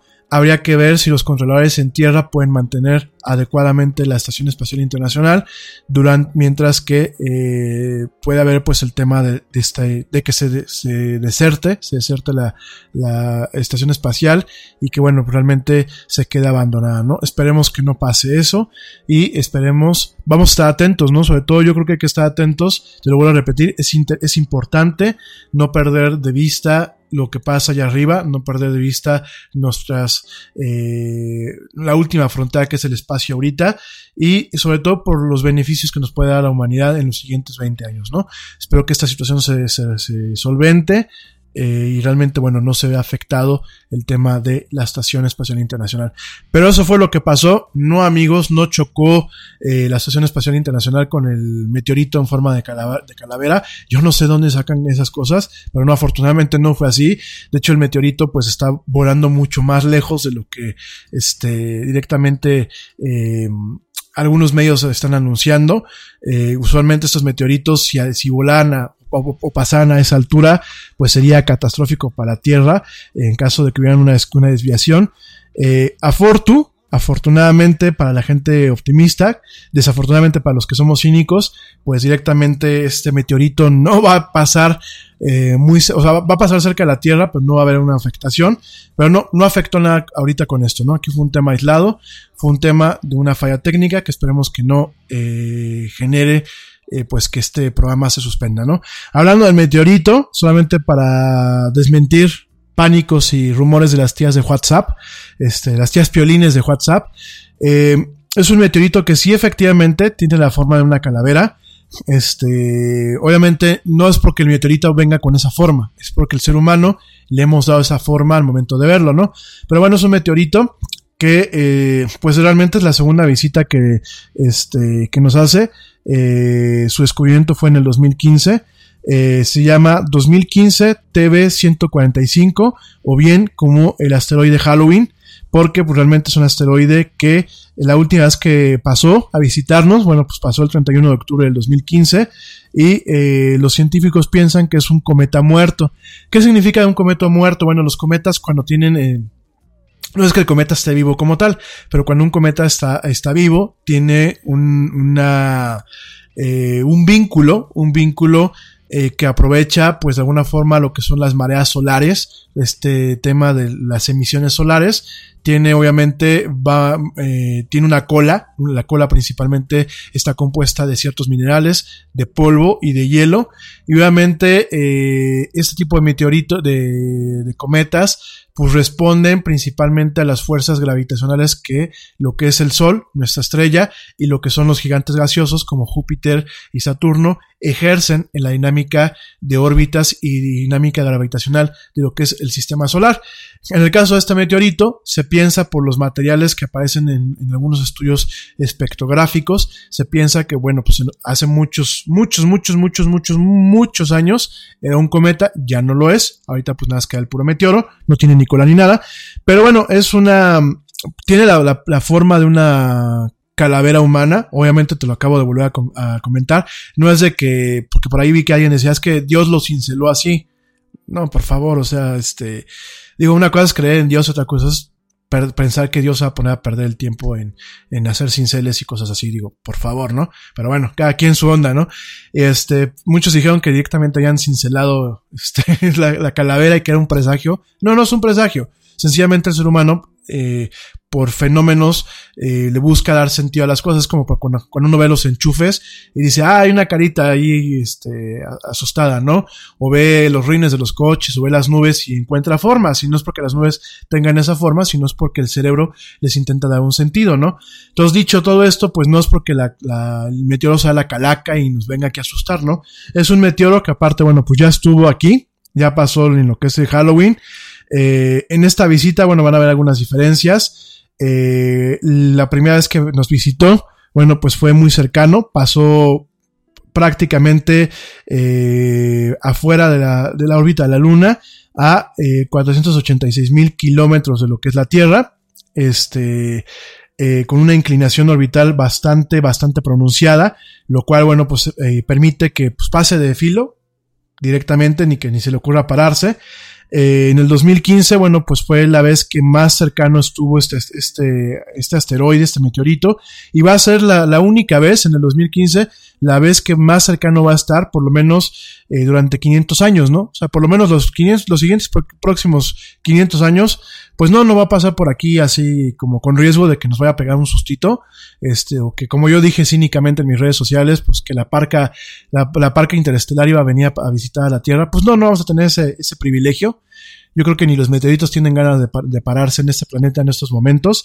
Entonces, este, este flyby, este recorrido, este, este pase de este meteorito, va a tener va a tener eh, lugar, va a tener lugar eh, a principios de noviembre y el asteroide, el meteorito va a pasar, bueno, técnicamente es un asteroide, no es un meteorito, ¿no? Técnicamente es un asteroide, va a pasar mucho más lejos, alrededor de 105 veces la distancia entre la Tierra y la Luna, o sea, va a pasar de filo. Yo creo que en el 2015 pasó, y si, imagínense que fue un ente vivo, ¿no? Pasó, le echó un ojo a la Tierra, vio que había gentes como las Nalgashan, como los reggaetoneros y la gente que, que hace banda, y dijo, no, mejor no me paro por aquí, mejor me sigo no vayan a, echar a perder o a echar culpas que no son mías, ¿no?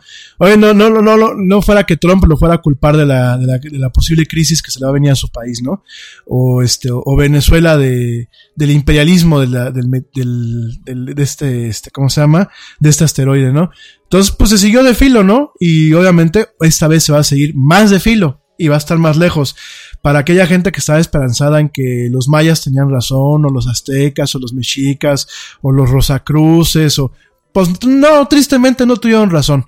Este, pueden empezar a mandar a hacer sus playeras de sobrevivir al fin del mundo, noviembre de 2018.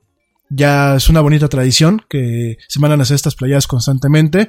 Yo creo que yo ya sobreviví a un chorro de fines del mundo, de finales del mundo. Este, Eh, no sé, ¿qué opinan? Blanquita Chaya, estás por aquí conectada. Saludos, querida amiga. Salúdame a tus peques, no tan peques, Abraham y Aarón. Dos chavos encantadores y aparte súper inteligentes. Esos son la generación que realmente necesitamos, con chavos que les gira pa de la ardilla. ¿Ustedes qué opinan? Pues sí, ¿no? Este, vamos a mandar a hacer playas. Mi querido Charlie, ¿tú qué opinas? Mandamos a hacer playas que digan sobrevivió al otro, al otro apocalipsis, al, al, apocalipsis 2018, ¿no? Pues sí, no nos va a cargar la, no nos va a cargar la parca intergaláctica, ¿eh? Ni se hagan ilusiones. Entonces, este, obviamente, pues, ¿cómo, cómo se llega a la conclusión de esto? Porque van a decir, no, pues el Yeti está diciendo y por fuentes divinas. No, no son fuentes divinas, ¿no? Todo esto se, se lleva a cabo usando una variedad de telescopios en donde, bueno, pues este, durante el 2015 se hizo un análisis concienzudo desde diferentes puntos del planeta Tierra y desde diferentes posiciones de la Tierra en su vuelta al sistema solar. Directamente se hizo un análisis, se calcularon las trayectorias, se calcularon las rutas y en base a todo esto, bueno, pues directamente se determinó que el objeto mide entre 625 metros y 700 metros. Su forma efectivamente es, es una forma elipsoide con una, un axis de rotación que es perpendicular a la Tierra en su momento de máxima cercanía. ¿Qué significa? Bueno, pues que eh, rota como si fuera un engrane. Mientras que la Tierra va rotando, va rotando también este, este asteroide. Y esto lo dice el astrofísico Pablo Santos Sanz del Instituto de Astrofísicas de Andalucía, ahí en España. Fíjense nada más qué padre, ¿no? Uno piensa que los latinos nada más nos gusta estar echando desmadre y no, hay latinos que son grandes cerebros, ¿no? Entonces nada es para que lo tengan en cuenta, ¿no? Este, ¿por qué se descubrió hasta el 2015? Porque buena parte de su trayectoria la, de alguna forma la invierte o la pasa eh, detrás de lo que es Marte. O sea, realmente nuestros instrumentos no lo alcanzan a ver cuando está eh, detrás de la órbita de Marte. Y directamente también, pues es muy chiquito. O sea, bueno, obviamente para el tamaño de los planetas y de las lunas, inclusive, pues es un, es un asteroide pedorrito es muy chiquito, ¿no? Entonces, este, directamente también es muy oscuro por la forma en la que va girando y por su albedo. ¿Qué es el albedo en un, cuerpo celeste? El albedo es la cantidad de luz que refleja y el albedo de esta, eh, de este asteroide es el equivalente a una pequeña ceniza de, de carbón. O sea, realmente nuestros instrumentos, a pesar de que son súper sensibles, no lo alcanzan a detectar si no está a simple vista, ¿no? Entonces, eh, en base a, lo que comentan, bueno, los diferentes científicos, entre ellos, pues directamente este señor que es astrofísico, Pablo Santos Sanz, de la Instituto de Astrofísica de Andalucía, allá en España, en, en Andalucía, eh, directamente, bueno, pues eh, lo que es su excentricidad orbital. ¿Qué es esto? Pues es la, la figurita que dibuja, la figurita imaginaria que dibuja, que es una elipse. Su excentricidad orbital y su giro sugiere que el asteroide en su momento era un cometa. Sin embargo, bueno, pues perdió ya todos sus componentes volátiles después de varias órbitas alrededor del Sol. Y ahora pues es una roca pedorra, porque así lo ponen prácticamente en el, en el, en el, comunicado de prensa, es una, nota, una roca muerta, literal, pues que es una, una roca muerta, una roca pedora, ¿no? Como decimos aquí en México, este, navegando alrededor del espacio, ¿no? Este año, el asteroide de Halloween, pues va a estar mucho más lejos, no se va a poder ver a simple vista, Obviamente se va a requerir eh, telescopios, inclusive telescopios de consumo masivo, pero no se va a ver a simple vista. Y directamente pues son objetos que eh, pues no corren el riesgo ahorita, por lo menos en los cálculos que se tienen, que son cálculos que afortunadamente han sido muy precisos, no corren el riesgo de estrellarse directamente en nuestro planeta. Así que por favor, no se asusten, no se dejen apantallar, no le hagan caso a la tía que tiene el piolín en WhatsApp, no le hagan caso, amigos míos. No, señores, esta calaquita nada más va a pasar de adorno y ni siquiera la vamos a alcanzar a ver. No viene a, este, a ejecutarnos con su guadaña interestelar, ¿sale? Nada más para que lo tomen en cuenta. Y bueno, pues con eso cerramos el tema de eh, este meteorito, ¿no? De otras cosas más vamos a hablar el día de hoy. Bueno, ¿qué hora son a todo esto? Son ocho y media. ¿Te parece si me das rápidamente la oportunidad de irme un corte, no me tardo nada, te recuerdo sus redes sociales, facebook.com, diagonal la era del Yeti, Twitter, arroba el Yeti oficial, Instagram, arroba la era del Yeti, en YouTube ya puedes escuchar algunos capítulos de la, de, era del Yeti directamente, nos buscas ahí YouTube, la era del Yeti, por supuesto esos son los medios de comunicación, en el caso de YouTube, suscríbete al canal, déjanos comentarios. En el caso de los demás medios, eh, dale like, compártelo, que más gente se una a este proyecto. Eh, pon comentarios al aire, no me manden puros privados. Yo, yo se los agradezco, pero pónganlo directamente como, como comunidad. Vamos, este, muchos de sus comentarios, pues hay gente que les puede interesar. Vamos a hacer esto un funcionamiento normal. Y por supuesto, me preguntan que dónde me pueden escuchar además de Spreaker. Me pueden escuchar en Spotify. Ah, tenía ganas de presumirlo. Me pueden escuchar en Spotify ya, en eh, Tuning Radio, en iHeart Radio, en eh, Deezer, en en este Stitcher y por supuesto bajar el podcast directamente el programa en formato de podcast de la tienda de iTunes y eh, Google Play para Android, ¿no? Entonces, este, no se me vayan, déjenme tomo tanita agua y regresamos en esto que es la era del Yeti. No se me desconecten.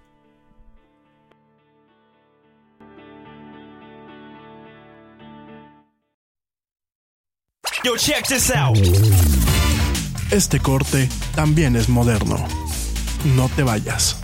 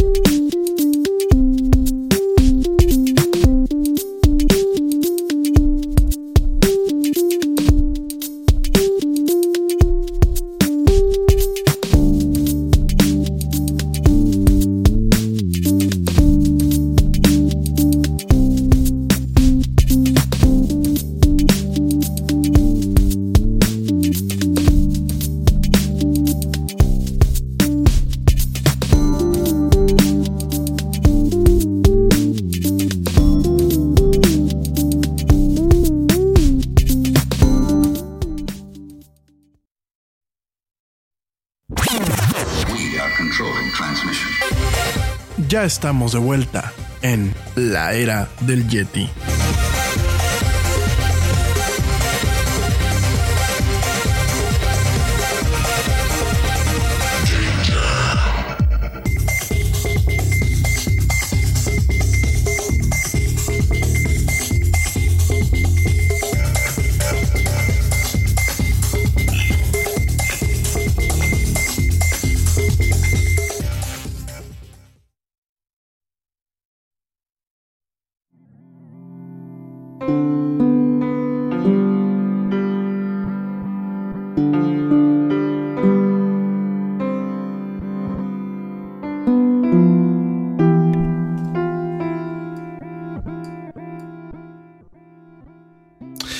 Ya estamos de vuelta en esto que es la era del Yeti. Mil gracias a toda la gente que me sigue escuchando. Eh, saludos a Carlos Ramírez, que eh, me dice que sí, efectivamente, a él también le mandaron los mensajes apocalípticos donde decían que este meteorito pues, iba a acabar con la raza humana. Pues no, no tenemos tanta suerte. Saludos también, este, a Aldo, Aldo Ramírez. Dice Aldo que muy interesante el tema, que ojalá pueda seguir platicando este tipo de cuestiones. Sí, claro, Aldo. Este, aquí en el Yeti también nos gusta mucho el tema de la astronomía. Este, déjenme preparar unos temas interesantes y con todo el gusto voy a estar platicando. Mauricio Castillo dice que padrísimo, que gracias por platicar sobre lo del Soyuz y sobre lo del meteorito. Eh, bueno, saludos obviamente a, a, eh, Gerardo Gámez, a eh, Ulises García, a eh, Salud- Sa- Saúl Martínez, a Ulises Caballero y eh, dice Gabriela Gabriela Anderson, Gabriela Anderson, saludos a Gabriela Anderson, dice que cómo le hago cómo le hago para saber tanto. No, pues te agradezco lo que comentas, Gabriela. Este, no sé mucho, o sea, realmente eh, creo que uno no termina de aprender cosas hasta yo creo que el día que te mueres y ahí aprendes cosas nuevas. Eh, leo mucho y te voy a explicar por qué leo. Déjenme tomar un momento de apertura con ustedes. Yo de niño, de niño fui un, un niño muy miedoso. Por, por cuestiones, fui un niño muy miedoso. Y cuando yo estaba pequeñito, que te gusta, tendría a lo mejor 6, 7 años, me di cuenta que la lectura, a pesar de que muchas veces me costaba trabajo entender algunos conceptos a esa edad, me di cuenta que leyendo yo podía entender mejor algunas cosas y me daban menos miedo.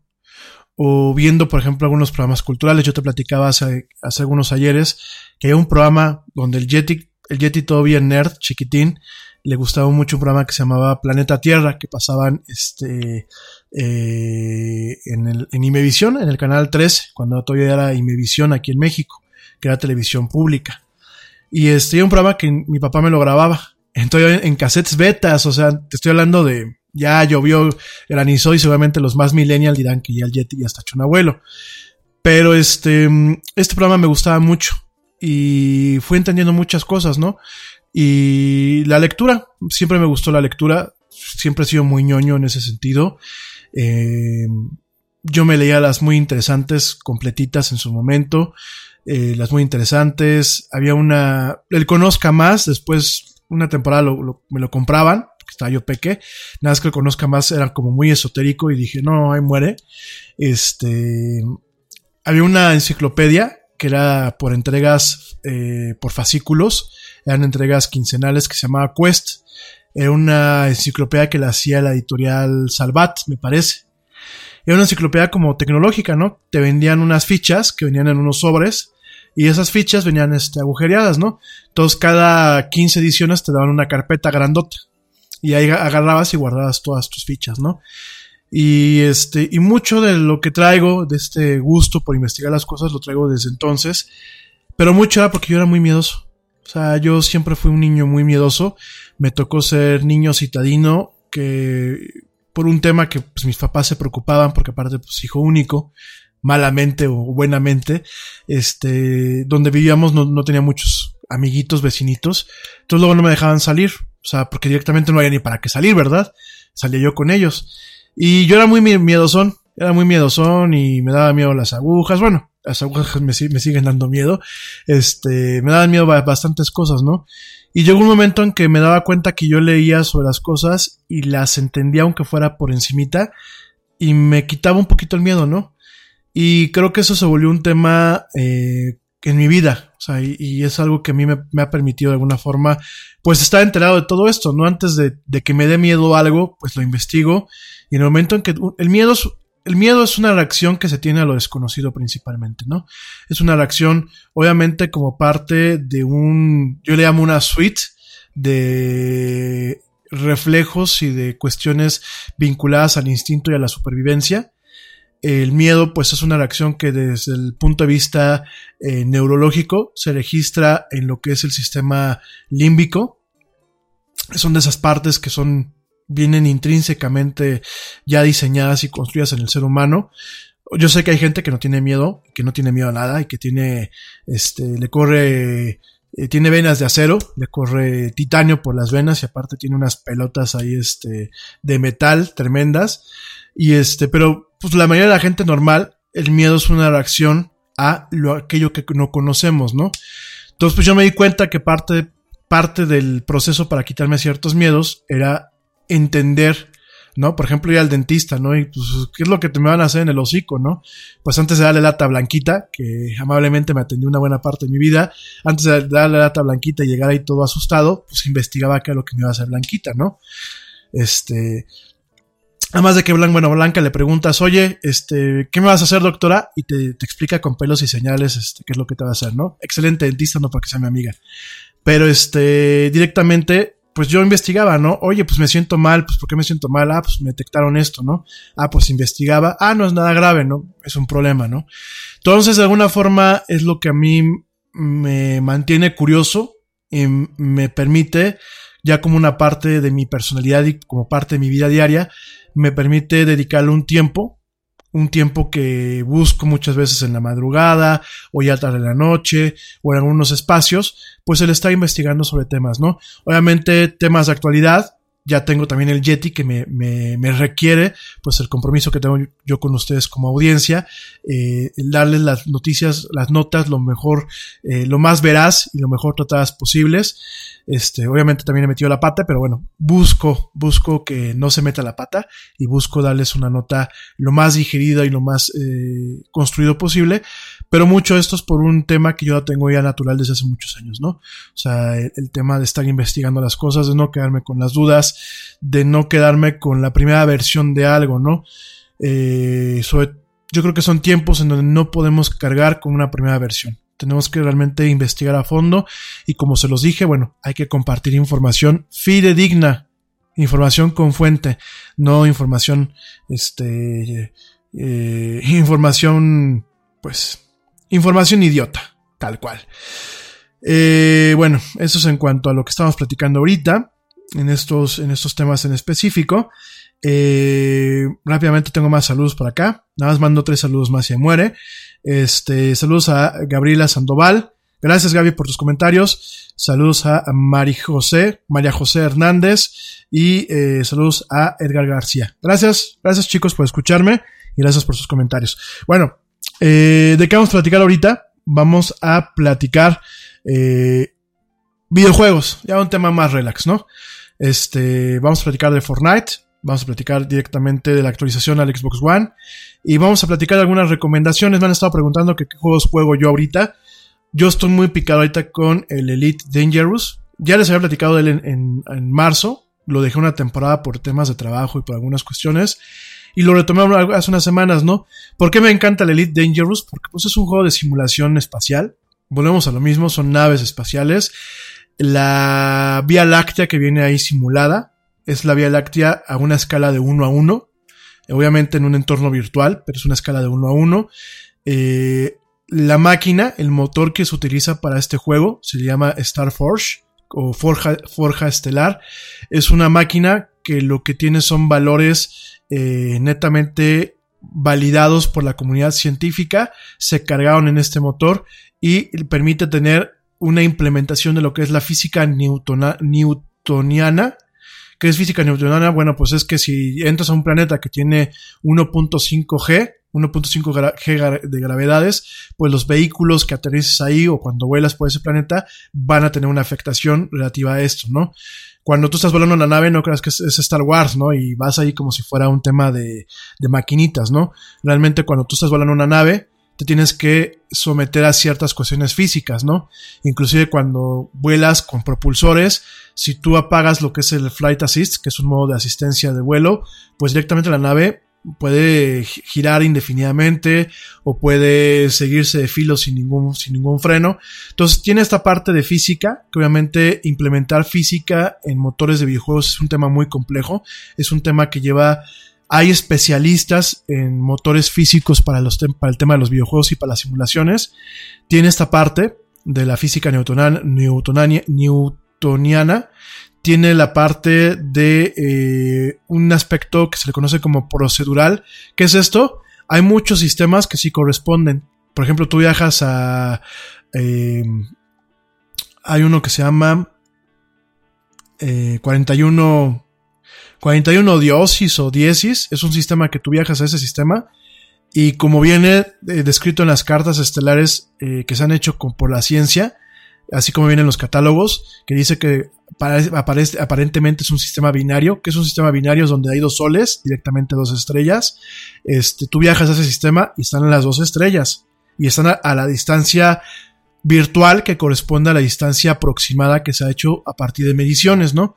Pero aquellas partes que no se pueden de alguna forma identificar en la Vía Láctea, porque acuérdense que la Vía Láctea, cuando hablamos de la Vía Láctea, nosotros estamos en un bracito, que es el bracito de Orión, y estamos en un bracito pequeñito, y estamos sobre lo que es el plano, el plano galáctico. Es decir, nosotros no vemos la Vía Láctea desde la parte de arriba donde se ve la espiral. De hecho, realmente no conocemos a ciencia cierta la forma de la Vía Láctea como tal. Se tienen eh, presunciones porque se han hecho análisis a otras eh, galaxias, sobre todo a la galaxia de Andrómeda, que la galaxia de Andrómeda es una galaxia que se alcanza a ver desde la parte posterior a lo que es su plano, desde la Tierra, que está a millones de años luz de aquí, ¿no? Entonces, desde ahí, desde la observación a otras galaxias, se ha logrado de alguna forma crear un modelo de lo que puede ser la Vía Láctea, ¿no? Sin embargo, no se tiene información a ciencia cierta, ¿no? Y en este caso, pues la- aquellas partes que sí tienen información se ponen en el sistema, se actualiza el universo de este juego en base a los últimos descubrimientos. Por ejemplo, hay una estrella que se conoce como la estrella de Tabi, que es una estrella muy misteriosa. ¿Por qué? Porque en las mediciones que se han hecho, usualmente su brillo aumenta y disminuye a lo largo de un periodo de tiempo, ¿no? Y eso se, se, plantea de que pueden haber fragmentos eh, o planetas muy grandes o fragmentos espaciales muy grandes que en algún momento tapan la luz de esta estrella, ¿no? Entonces tú viajas a la estrella de Tabi en este juego y se alcanza a ver pues la estrellota y bastantes es, planetas grandes, ¿no? Entonces, esa es la parte que van actualizando este motor con, con ciertos descubrimientos científicos. De hecho, bueno, eh, inclusive si tú quieres buscar el Voyager, que es la, esta sonda que mandamos hace muchos ayeres la raza humana para investigar lo que era este Júpiter, el Voyager se encuentra. Obviamente tienes que buscarlo en el juego, pero se encuentra y aparte viene con todo el disco completo. Tú puedes escuchar todo este disco que se grabó, que fue Carl Sagan el que de alguna forma eh, generó el proyecto de este disco de oro, que tiene toda la información sobre el planeta Tierra, por si en algún momento alguien, algún, ente inteligente agarra esta, esta sonda y, y, ve este disco. Y este, y tiene esta parte de la simulación que es muy entretenida. Tiene obviamente las partes que pues son eh, un tema de especulación científica o que no, sean, eh, no se tienen calculadas, pues el sistema las calcula, tiene un algoritmo procedural, así se le conoce, donde el algoritmo automáticamente genera sistemas nuevos con estrellas, con planetas, e intenta generarlos en base a algo. Nada es más importante que la salud de tu familia. Y hoy todos buscamos un sistema inmunológico fuerte y una mejor nutrición. Es por eso que los huevos Egglands Best te brindan más a ti y a tu familia. En comparación con los huevos ordinarios, Egglands Best te ofrece 6 veces más vitamina D y 10 veces más vitamina E, además de muchos otros nutrientes importantes, junto con ese sabor delicioso y fresco de la granja que a ti y a tu familia les encanta. Todos queremos lo mejor para nuestras familias. Entonces, ¿por qué no los mejores huevos? Solo Egglands Best. Mejor sabor mejor nutrición, mejores huevos. Nada es más importante que la salud de tu familia. Y hoy todos buscamos un sistema inmunológico fuerte y una mejor nutrición. Es por eso que los huevos Egglands Best te brindan más a ti y a tu familia. En comparación con los huevos ordinarios, Egglands Best te ofrece 6 veces más vitamina D y 10 veces más vitamina E, además de muchos otros nutrientes importantes, junto con ese sabor delicioso y fresco de la granja que a ti y a tu familia les encanta. Todos queremos lo mejor para nuestras familias. Entonces, ¿por qué no los mejores huevos? Solo Egglands Best. Mejor mejor nutrición, mejores huevos. algoritmos que se de alguna forma piensan los científicos que rigen rigen la formación de estrellas y sistemas planetarios en nuestro universo. Entonces es muy entretenido el juego porque vas viajando de sistema en sistema, tienes diferentes roles, puedes ser un transportista galáctico, tener tu, tu y estar haciendo transportes y ganar dinero haciendo transportes, puedes este, ser el clásico eh, pirata y asaltar este, naves espaciales, puedes dedicarte a ser un bounty hunter, que es un recompensas y estar volando navecitas, puedes dedicarte al tema de la exploración, de hecho una persona que la, la, empresa que hace este juego lo, lo, está invitando a, su, a sus oficinas ahí en el Reino Unido, porque es un juego británico, porque eh, directamente se la pasó 17 meses, año y medio, explorando, ¿no? Explorando sistemas dentro de la simulación, ¿no? Entonces, este es un juego muy interesante, es un juego que yo les platiqué de esto en enero, no, marzo, ¿no? Marzo de este año, y es un juego que ahorita estoy jugando, este, en mis tiempos libres, ¿no? Este, de hecho, bueno, pues si tenemos el tema de Twitch, pues ya lo estamos jugando, ¿no? Y ese es el juego que ahorita les recomiendo, les recomiendo también eh, Quantum Break, es un juego ya viejito, para la Xbox One, pero parece que es un juego muy interesante. La premisa que planteaba Microsoft de tener un, juego híbrido entre la parte de lo que es el shooter y la parte de manejar una serie de televisión con actores de primera línea. Está ahí este Lance Roderick, de, que es el cuate que salía en Fringe y en otras series. Está este Aiden, no me acuerdo cómo se llama el actor, Aiden etc. Que bueno, también ha salido en varias películas. Y bueno, es un, es un proyecto que Microsoft tuvo hace dos años muy interesante. Es viajeros en el tiempo, pero moderno. Real, realmente es un, un tema ahí muy sci-fi. Que te digo, una parte del juego la jugabas tú. Y de pronto llegaba un corte y te chutabas media hora de un, de un programa grabado, ¿no? De una serie grabada. Entonces, este, realmente este, este, esta producción la hizo Microsoft y la hizo una empresa que se llama Remedy, que Remedy ha buscado llevar el entretenimiento digital un paso más adelante, ¿no? Y parte de esta, de este caminar hacia, hacia nuevas formas de entretenimiento digital, pues ha sido el combinar el formato de presentación de un programa de televisión con un formato de videojuego, ¿no? Entonces tenemos juegos como Alan Wake, que Alan Wake pues es un, juego así como de terror, es de un, cuate que es escritor y viaja a una cabaña en, en, un, en, un, lugar ahí donde hay un lago y empiezan a pasar cosas paranormales, ¿no? Y ves a Alan Wake solamente armado con una lamparita y con su astucia y de hecho está, está simpático porque paras el juego lo retomas más adelante y te hacen como que una, recapitulación, ¿no? Como en el último episodio de Alan Wake. Y lo mismo pasa en Quantum Break, ¿no? En el último episodio de Quantum Break. Entonces está, está bien el formato. Es un formato que intenta llevar de la mano a la gente que se acerca a los videojuegos y que viene mucho del tema de la televisión.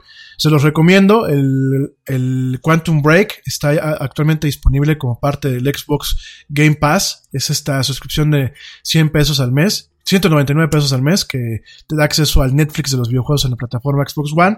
Te recomiendo este juego. Te recomiendo sin lugar a dudas el Elite Dangerous. Tiene una curva de aprendizaje. Pero si te gustan las naves espaciales, te gusta el tema de la exploración espacial y te gusta así como que poder jugar a tu ritmo, con tus condiciones y con tus reglas en muchos aspectos y jugar con más gente, porque eso es lo padre también de este juego, que son juegos multijugadores lo, ese no está en, dentro del, del, Game Pass. Ese tiene un costo creo que de 800 pesos ahorita. Yo lo compré cuando estaba en oferta a principios del año. Vale muchísimo la pena. Son juegos que aparte son muy didácticos porque aprendes mucho sobre el tema de eh, sistema solar y algunas cuestiones eh, espaciales. ¿Por qué te digo que aprendes? No solamente porque veas el planeta, ¿no? Porque veas, ay, mira, está Júpiter, ay, mira, está Saturno. Sino porque cuando tú tienes un mapa, donde puedes ir viendo los objetos estelares y te va diciendo la composición de cada objeto, te, puedes, te va diciendo los minerales, te va diciendo sus órbitas, te va diciendo el tiempo que, que tiene de órbita, cuántos, cuánto tarda en darle una vuelta a una estrella. Y en YouTube hay muchos contenidos que de alguna forma profundizan, ¿no? De hecho, quien lo hizo es un doctor, que es el doctor Dave, Dave Raven, es uno de los doctores que hizo este juego, y es un tema que sí tiene mucho sci-fi, Aparte es una, una franquicia vieja. El primer juego que salió para esta, de esta franquicia, que se llamaba Elite, así se llamaba solamente, salió en 1984. Es un juego que ya viene desde épocas tremendas atrás de los videojuegos, y, pero es un juego que busca eh, manejar lo que es la ciencia ficción dura, que es, es la ciencia ficción que en, en algún momento puede ser plausible. Sea, aquí no hay nada de que, güey, utilicé un motor que de pronto le pico un botón y ya estoy en el otro lado del, del sistema solar, ¿no? O de que ya de la galaxia, ¿no? No, aquí tienes el tema de los brincos. Obviamente vas limitado bajo ciertas teorías. Aparentemente el hiperespacio, de acuerdo a algunos eh, live streams, algunas conferencias que ha dado la gente que está detrás de este juego, aparentemente la teoría del hiperespacio que manejan ahí está, es compatible con los eh, manifold, así le llaman, manifolds de Einstein-Rosen. O sea, de alguna forma, bueno, pues está basado por lo menos en especulación científica. Y la verdad es un juego muy interesante, ¿no? Es un juego muy entretenido, es un juego que se puede jugar sin tener gran habilidad en, en las manos. Y bueno, es uno de los juegos que estamos jugando. El otro, bueno, definitivamente es este Quantum Break. Por supuesto está Forza Horizons 4. Forza Horizons 4, que es un juego de carreras, pero es un juego de carreras de mundo abierto, que significa que tú agarras tu coche, tienes un, un, mapa gigantesco donde puedes ir manejando a tu ritmo y en cada punto, bueno, pues te encuentras con un tipo diferente de carreras, ¿no?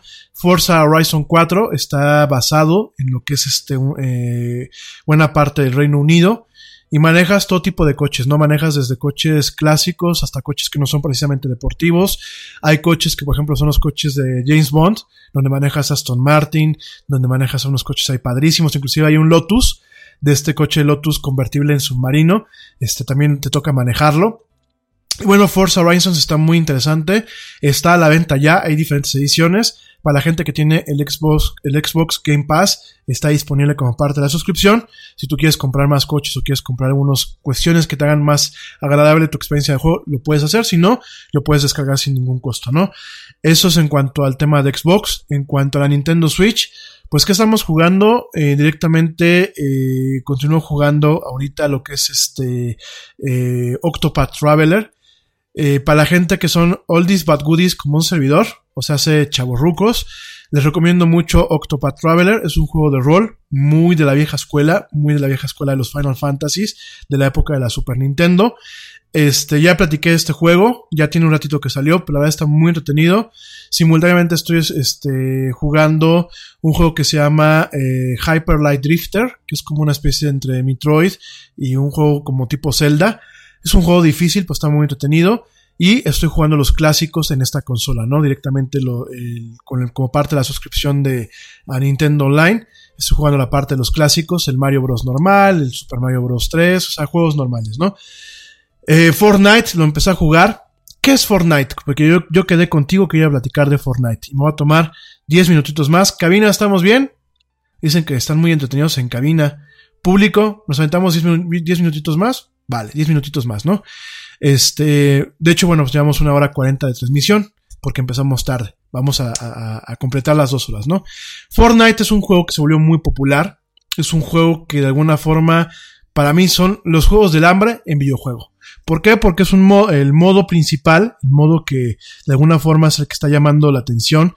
Es el modo que se le conoce como eh, Battle Royale. Battle Royale es, el principio sobre el cual se crearon franquicias como Maze Runner y los Juegos del Hambre. De hecho, en su momento había un manga, un manga japonés, que era este el Battle Royale, que el Battle Royale no es nada más ni nada menos que el todos contra todos, ¿no?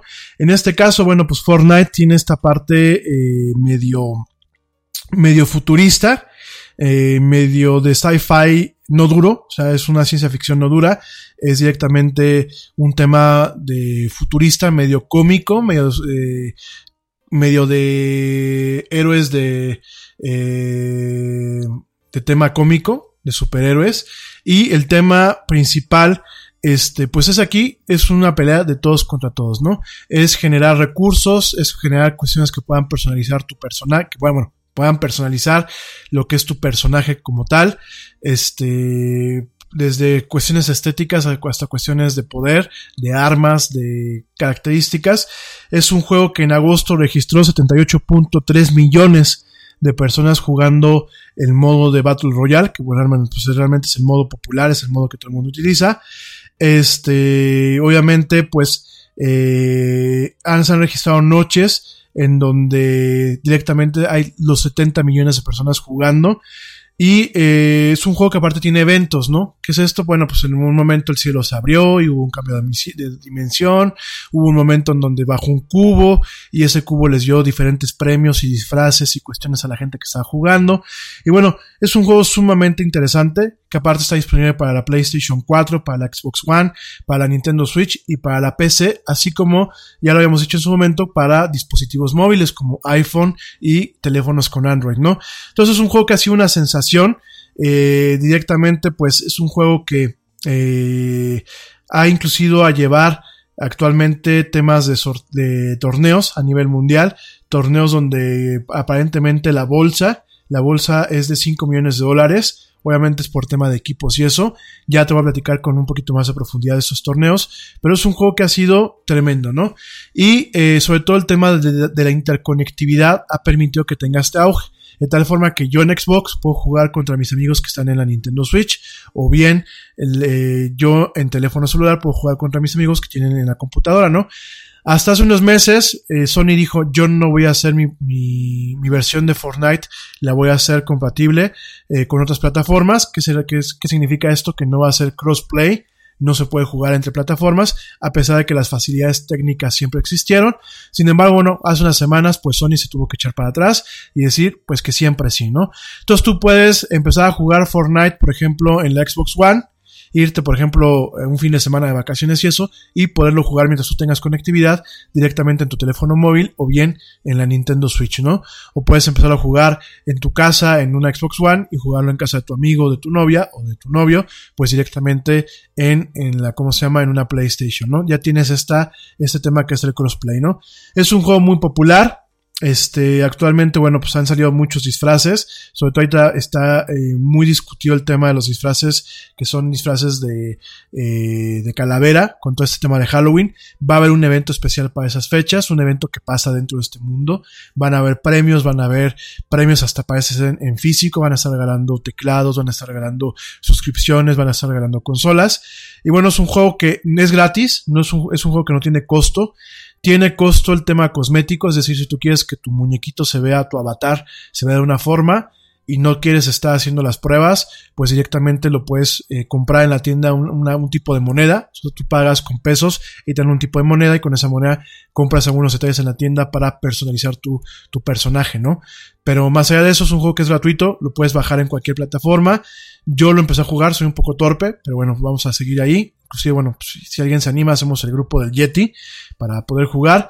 Y bueno, inclusive, bueno, Nintendo eh, está vendiendo ya algunos bundles en donde venden la Nintendo Switch con el juego incluido y con algunos artículos como eh, 10, 10 dólares de lo que es moneda del, del, juego, 10 dólares para comprar chácharas en el juego.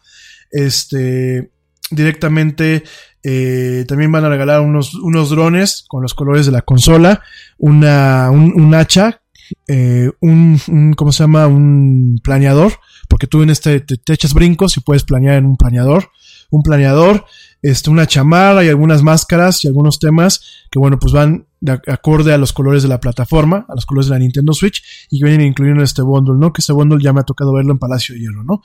Y dentro de todo el tema de videojuegos, que vas a decir, oye, pues sí, pero videojuegos para que uno se entretenga, para que se envicie. Fíjate que un grupo de eh, científicos en, que están de alguna forma luchando para evitar lo que es el, el, cambio climático, que pues ya estamos realmente con un pie, con un pie en este tema, ya estamos llegando a un punto en donde ya no hay el punto de no retorno, de no retorno, y donde en algún momento pues la Tierra alcanzará una, una temperatura máxima, que de ahí vendrá pues un tema que las voces más optimistas dicen que será grave, las voces más negativas dicen que será este, catastrófico, e inclusive algunos científicos se atreven a decir que será cataclísmico, pero bueno, pues a la gente nos vale gorro, ¿no? Entonces vamos a seguir con esto. Pero sin embargo, bueno, pues directamente hay un grupo de científicos eh, que están eh, jugando, jugando, este, pues directamente el juego y eh, de alguna forma lo que están buscando, pues, este, es primero un tema para unirse, un tema de alguna forma para relajarse, pero lo que están buscando también es cambiar, cambiar a través de los juegos y buscando una plataforma en común eh, para poder llegar a cierto, a un cierto tipo de personas, pues lo que hacen estos, estos científicos, como, como lo es este, una doctora, una doctora que se hace llamar como Climate, Climate Scientist, o sea, científica del clima, este, un señor que se hace llamar Superdad 64. Bueno, pues estas, estas personas son, eh, en el caso de Superdad 64, es el, el, doctor Andrew Dessler, un profesor de ciencias atmosféricas en la Universidad AM de Texas. Este, directamente, bueno, pues él está haciendo algunos, este, algunos, eh, algunos transmisiones en vivo de este juego, cuando él las, las está jugando. Él hace algunas transmisiones en vivo a través de YouTube y de Twitch. Y lo hace para qué? Junto con otras personas eh, vinculadas.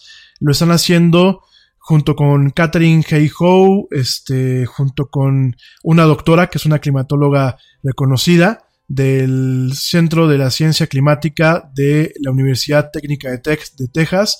Eh, personas como ella y como él, o como el doctor eh, directamente, eh, sí, estos dos doctores, principalmente pues tienen un grupo en donde en YouTube, en Twitch y en esas plataformas de streaming, de cuando uno se conecta para mostrar cómo uno juega, están jugando Fortnite y a partir de, la narrativa que ellos hacen de sus juegos, de sus aventuras, pues directamente intentan educar a la gente sobre el tema del calentamiento climático, el calentamiento, perdón, el calentamiento global, el calentamiento climático. Ya estoy como Galilea Montijo, ¿no? Diciendo barrabasadas. El, el calentamiento global, ¿no? Este cambio climático y es una forma, a mí me parece muy interesante la forma en la que están tratando de llegar a un segmento, a un segmento de la población, va a un segmento de mercado, no, no es un tema mercadológico, ¿no? Están tratando de llegar a un segmento de la población utilizando herramientas, herramientas para generar una comunicación común, ¿no? O sea, si tú eres un chavo que a lo mejor tienes 18 años y te importa todo un poco, pues a lo mejor la forma de llegar y platicar contigo, pues es a partir de tus intereses, intereses que podemos tener tú y yo en común. Y parte del interés, pues es este juego, ¿no? Que es Fortnite, ¿no? Entonces están haciendo un grupo que se le llama el Squad, el Escuadrón eh, del Clima de Fortnite. Ya hay muchos este, doctores y científicos en donde pues directamente eh, cada domingo durante dos horas eh, se invitan a personas reconocidas en este ámbito a jugar y a platicar sobre el tema del calentamiento global, ¿no? Y esto en búsqueda de que en noviembre, lo que les platicaba ayer de Taylor Swift, y se los voy a platicar en este contexto, de que en noviembre en Estados Unidos, bueno, pues se tomen eh, las medidas necesarias para votar por los demócratas, que de alguna forma, pues el Partido Demócrata, dentro de todos los, los muertitos y de todos los problemas que pueden tener, pues de alguna forma son un partido que busca pues defender este tipo de cuestiones, ¿no? Y regresar a los Estados Unidos a tratados como el de París, a tratados importantes donde hay un compromiso por reducir sus emisiones de carbono y por reducir el tema de la contaminación, ¿no? Entonces es muy interesante que estos señores están utilizando el videojuego como un punto de herramienta didáctica como un punto de difusión y como un punto donde han encontrado realmente una comunidad que están interesadas en aprender más del tema, que están interesados en realmente hacer un poco de activismo y que están interesados en que se haga un cambio, ¿no? Me parece muy interesante que ya lo decíamos, Taylor Swift moviendo su maquinaria eh, social en las redes a partir de un discurso muy sobrio, muy coherente, muy sensato, sobre por qué no votar por ciertos candidatos en su estado que es Tennessee. Y en este caso, pues te lo había platicado desde principios de semana, pero ahorita te lo estoy platicando ya con, con alguna forma, con un, con un tema ya más a profundidad.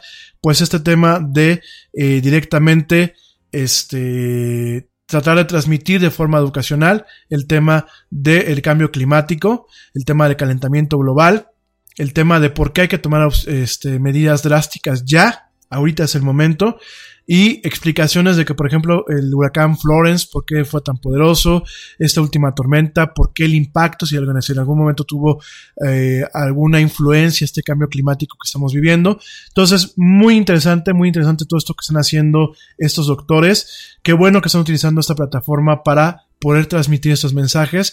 Qué bueno que la parte del juego no solamente se queda en un juego, sino en un medio de transmisión de ideas, de ideas más concretas como es este, estos temas que están llegando, bueno, están, están cumpliendo la máxima de Marshall McLuhan. Marshall McLuhan pues fue un gran teórico de la, de la comunicación actual y Marshall McLuhan decía que el medio es el mensaje, ¿no? Y de alguna forma en este contexto están convirtiendo el medio en el mensaje adecuado para la audiencia adecuada, ¿no? Para desmentir, para quitar cosas eh, raras de la cabeza y realmente para educar y buscar que haya un cambio, que haya un cambio aparte de una acción, no, no solamente de palabras. Entonces, pues bueno, directamente están llegando a una audiencia de eh, prácticamente el 60% de los jugadores de Fortnite van en edades de 18 a 24 eh, años. Ese es el 60%. Es una audiencia importante, sobre todo cuando hacemos el análisis que dijimos hace rato. El 62.7% es un, eh, de acuerdo a Berto Analytics, nos dice que el 62.7% es un rango de edad a nivel mundial de entre 18 y 24 años. De 25 a 34 encontramos el 22.5%, 35 a 44, 12.7% y de 45 a 54 el 2.0%. O sea, hay gente en el segmento de edad de 45 a 54 años jugando este juego. De hecho, por ahí me topé el otro día a unos señores ya grandes que tienen un, un, un escuadrón, grandes que 58 60 años. Y la verdad, qué padre que están jugando. Uno de los señores decía, es que yo juego para mantener mis manos hábiles, para mantener mis reflejos y mi coordinación psicomotriz funcionando a tope. Dice que el señor tuvo un accidente y ya no pudo seguir practicando el piano ni el violín, porque el señor tocaba piano y el violín, pero que se le facilita el control y que de alguna forma pues él sigue jugando, ¿no? Eh, por lo que me tocó ver, son bastante buenos este grupo de señores que les dicen que son los abuelitos del Fortnite y la verdad este es un juego que tiene estas cualidades, ¿no? Que permite que pues toda la gente lo juegue. Eh, tenemos una distribución en géneros. El 72.4% es masculino y hay un 27.6% muy importante que es femenino, ¿no? Y que va en constante aumento, ¿no? Entonces es un juego realmente eh, muy interesante, de alguna forma para la gente que ya vio Ready Player One, pues es esta parte eh, competitiva de búsqueda de secretos, de estar jugando y pues no te de balazos, pero no son balazos, son eh, el típico juego de como si fuera un gotcha o como un juego virtual, en donde, bueno, pues la gente se entretiene, hace dinero en los torneos, porque hay que recordar que el tema de los deportes electrónicos, el eSports, pues ya es un tema que se juega de forma profesional. Ya hay cadenas como ESPN e inclusive Fox, este, Fox Sports que, cubre, que cubren estos eventos de forma profesional. Y hay gente que está siendo rica jugando videojuegos. Así que mamá, papá, si tus hijos quieren jugar videojuegos, darles una orientación adecuada para que el día de mañana a lo mejor sea una fuente de ingreso para ellos, ¿no? Y darles una orientación adecuada para que no se envicien, pero que también busquen sacar lo mejor de ese tipo de eh, plataformas y conceptos, ¿no? De Fortnite te voy a seguir platicando con más detalle la próxima semana. Eh, te voy a platicar, bueno, el grupo que estamos armando aquí con la del Yeti. Eh, por supuesto, vamos a hablar más de videojuegos la próxima semana. Ahora sí, ya tenemos bastantes temas con los videojuegos. Y como última nota, ya para cumplir con la agenda, faltando unos tres minutos para que acabe de forma oficial este programa, este, te quiero comentar que hoy se lanzó eh, la última actualización del el Xbox One, tanto el Xbox One para la familia de todas las consolas, ¿no? Ya sea la Xbox One normal, la Slim o la Xbox One X, ¿no? Es una actualización, eh, la actualización de octubre, que eh, curiosamente, pues dentro de todas las cuestiones que se, que se incluyen en esta actualización, principalmente son avatares, ya, van a, ya vas a poder volver a configurar tu avatar como tú gustes, el avatar del muñequito virtual que tienes ahí. Vas a tener un, un, nivel de personalización que no se tenía antes. Inclusive, pues si eres una persona que tiene alguna, alguna, eh, ¿cómo se llama? Alguna, alguna incapacidad física, que tengas alguna discapacidad, bueno, pues directamente vas a poderlo representar de forma orgullosa con este, con algunas cuestiones que vienen ahí. Y eh, aparte de los avatares, pues está eh, de alguna forma introduciendo soporte para eh, Alexa. Vas a poder comunicarte con Alexa utilizando la Xbox One. Obviamente, bueno, pues también vas a poder utilizar directamente el tema de este Cortana y el vínculo de Cortana con Alexa. Es decir, tú vas a poder estar jugando Xbox One y decir, ay, dejé la luz de la cocina prendida. Si tienes un sistema inteligente, vas a poder decir Cortana, dile Alexa, prácticamente así va a ser, Cortana, dile Alexa que por favor apague las luces de la, de la cocina, ¿no? Y ya, como ya hemos platicado los asistentes, asistentes digitales, ¿no? Entonces, además de eso, pues vamos a tener eh, también el tema de los, eh, los avatares. Eh, van a ver este, directamente eh, un tema de integración social un poco más agradable. Eh, vamos a tener más eh, una- la parte de la red social que tiene Xbox de forma interna. En consolas que lo soportan, como la Xbox One Slim y la Xbox One X, directamente se incorpora el protocolo, bueno, la tecnología Dolby Vision, que Dolby Vision permite una mejor calidad de imagen para aquellas televisiones que lo soportan, una calidad de imagen más real. Eh, directamente eh, vamos a poder controlar la consola a través también de Alexa. O sea, ya te dije que lo vamos a poder controlar con Cortana, pero si tú tienes una bocina con Alexa y quieres controlar la, la consola desde esa bocina, vas a poderlo hacer.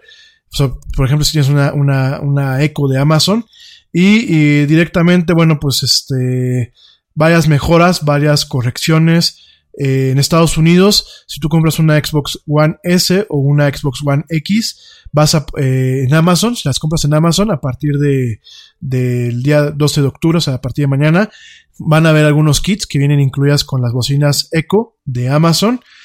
Y este, bueno, hay algunas correcciones. Por ahí había problemas en donde la, la, ¿cómo se llama? La consola estaba muy lenta. El sistema operativo estaba muy lento. Van a haber algunas opciones que aparentemente mejoran esto. Van a permitir, eh, mayor eficiencia en, las instalaciones de los juegos. Y bueno, hay algunas correcciones de errores, además de eh, lo que te acabo de decir de los avatares y directamente de Dolby Vision y los asistentes digitales, ¿no? A grosso modo eso es lo que tiene, yo no lo he bajado, lo voy a dejar bajando para probarlo y ya te diré el día lunes qué tal nos fue con la actualización de este sistema operativo de la Xbox One X, ¿no? Este, cabina, ¿cómo andamos? Ya estamos encima del tiempo, sí, dos, horas. Ok. Bueno, pues ya nos despedimos. Igual, eh, por ahí estamos terminando de preparar algunas cápsulas. Mañana probablemente haya una, una transmisión por Twitch. Vamos a ver si realmente la hago. Si, al final no llego y como viejito me quedo dormido a- temprano mañana. Si la hay, yo te aviso a través de nuestras redes sociales. Obviamente es como la del Yeti, pero con, con videojuego. Se van a entretener viendo cómo jugamos algún videojuego. En este caso, bueno, pues quedé con algunos de ustedes desde marzo eh, jugar Elite Dangerous para ver si se animan. Entonces vamos, probablemente sea de este tema. Mañana les aviso. Para todos los demás que no les interesan los videojuegos, para todos los demás que me escuchan en diferido, que me escuchan en vivo de lunes a jueves, regresamos el lunes. Acuérdense que el Yeti es de lunes a jueves a las 7 de la noche, de 7 a 9 de la noche, hora central de México. Para demás gente, no hay podcast hasta el día lunes, pero ya pueden bajar todos los podcasts de la semana, pónganse al tiro. Les recuerdo orgullosamente, y lo presumo mucho porque nos costó mucho trabajo, pero ya estamos en Spotify, estamos otra vez en Tuning Radio, estamos en Stitcher, estamos en Deezer, estamos en iHeartRadio. Para la gente en Estados Unidos, porque iHeartRadio no está disponible aquí en México, pero para la gente en Estados Unidos, iHeartRadio ya estamos disponibles también ahí.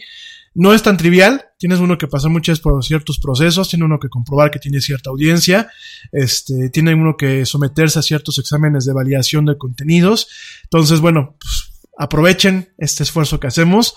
Si no me escucharon en vivo me quieren volver a escuchar, tienen todas es- estas alternativas para, para poderme escuchar. También estamos tra- trabajando en una, en una aplicación de la era del Yeti para que directamente tengas todo en la aplicación. Ya les iremos dando más detalles.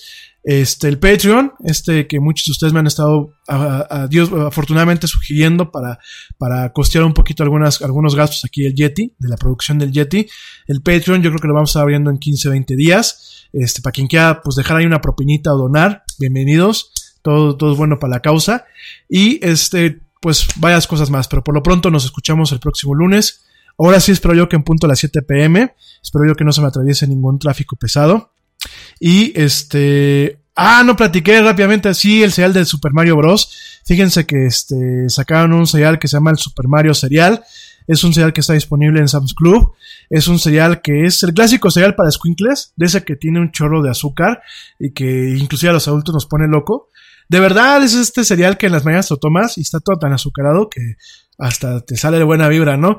Entonces es un cereal eh, que lo está haciendo Kellogg's, Kellogg's Latinoamérica, se llama Super Mario Cereal.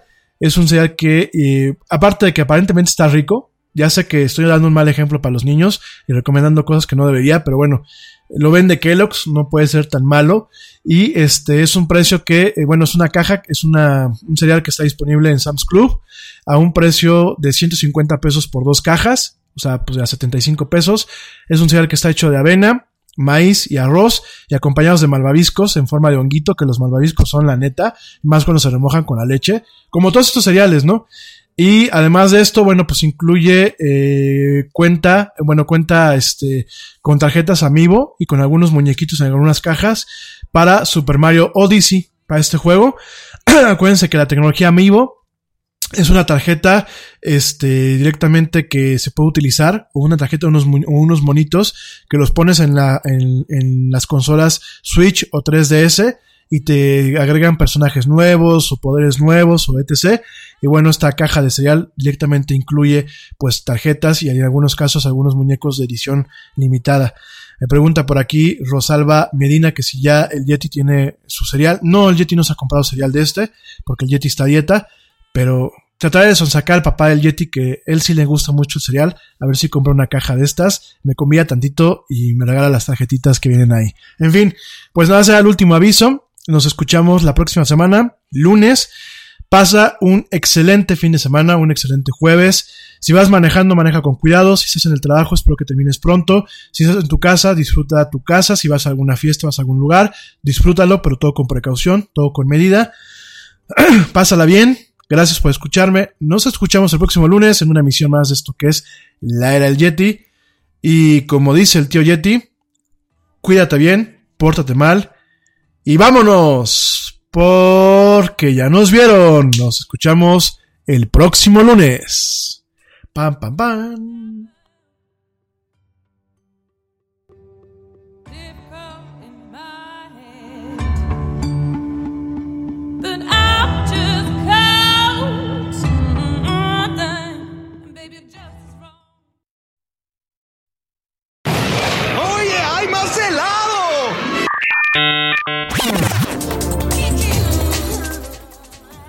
Que la actualidad no te deje helado.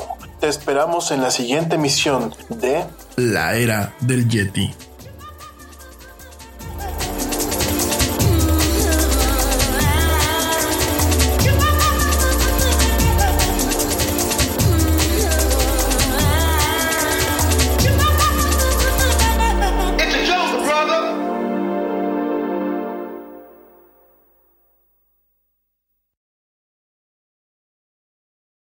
Nada es más importante que la salud de tu familia y hoy todos buscamos un sistema inmunológico fuerte y una mejor nutrición. Es por eso que los huevos Egglands Best te brindan más a ti y a tu familia. En comparación con los huevos ordinarios, Egglands Best te ofrece 6 veces más vitamina D y 10 veces más vitamina E, además de muchos otros nutrientes importantes, junto con ese sabor delicioso y fresco de la granja que a ti y a tu familia les encanta. Todos queremos lo mejor para nuestras familias. Entonces, ¿por qué no los mejores huevos? Solo Egglands Best. Mejor sabor, mejor nutrición, mejores huevos. Te preocupas por la salud de tu familia y hoy un sistema inmunológico fuerte y una mejor nutrición son más importantes que nunca. Es por eso que los huevos Egglands Best te brindan más a ti y a tu familia. En comparación con los huevos ordinarios, Egglands Best te ofrece 6 veces más vitamina D y 10 veces más vitamina E, además de muchos otros nutrientes importantes, junto con ese delicioso sabor fresco de granja que a ti y tu familia les encanta. No son tiempos ordinarios, entonces, ¿por qué darle a tu familia huevos ordinarios? Solo Egglands Best. Mejor sabor, mejor nutrición, mejores huevos.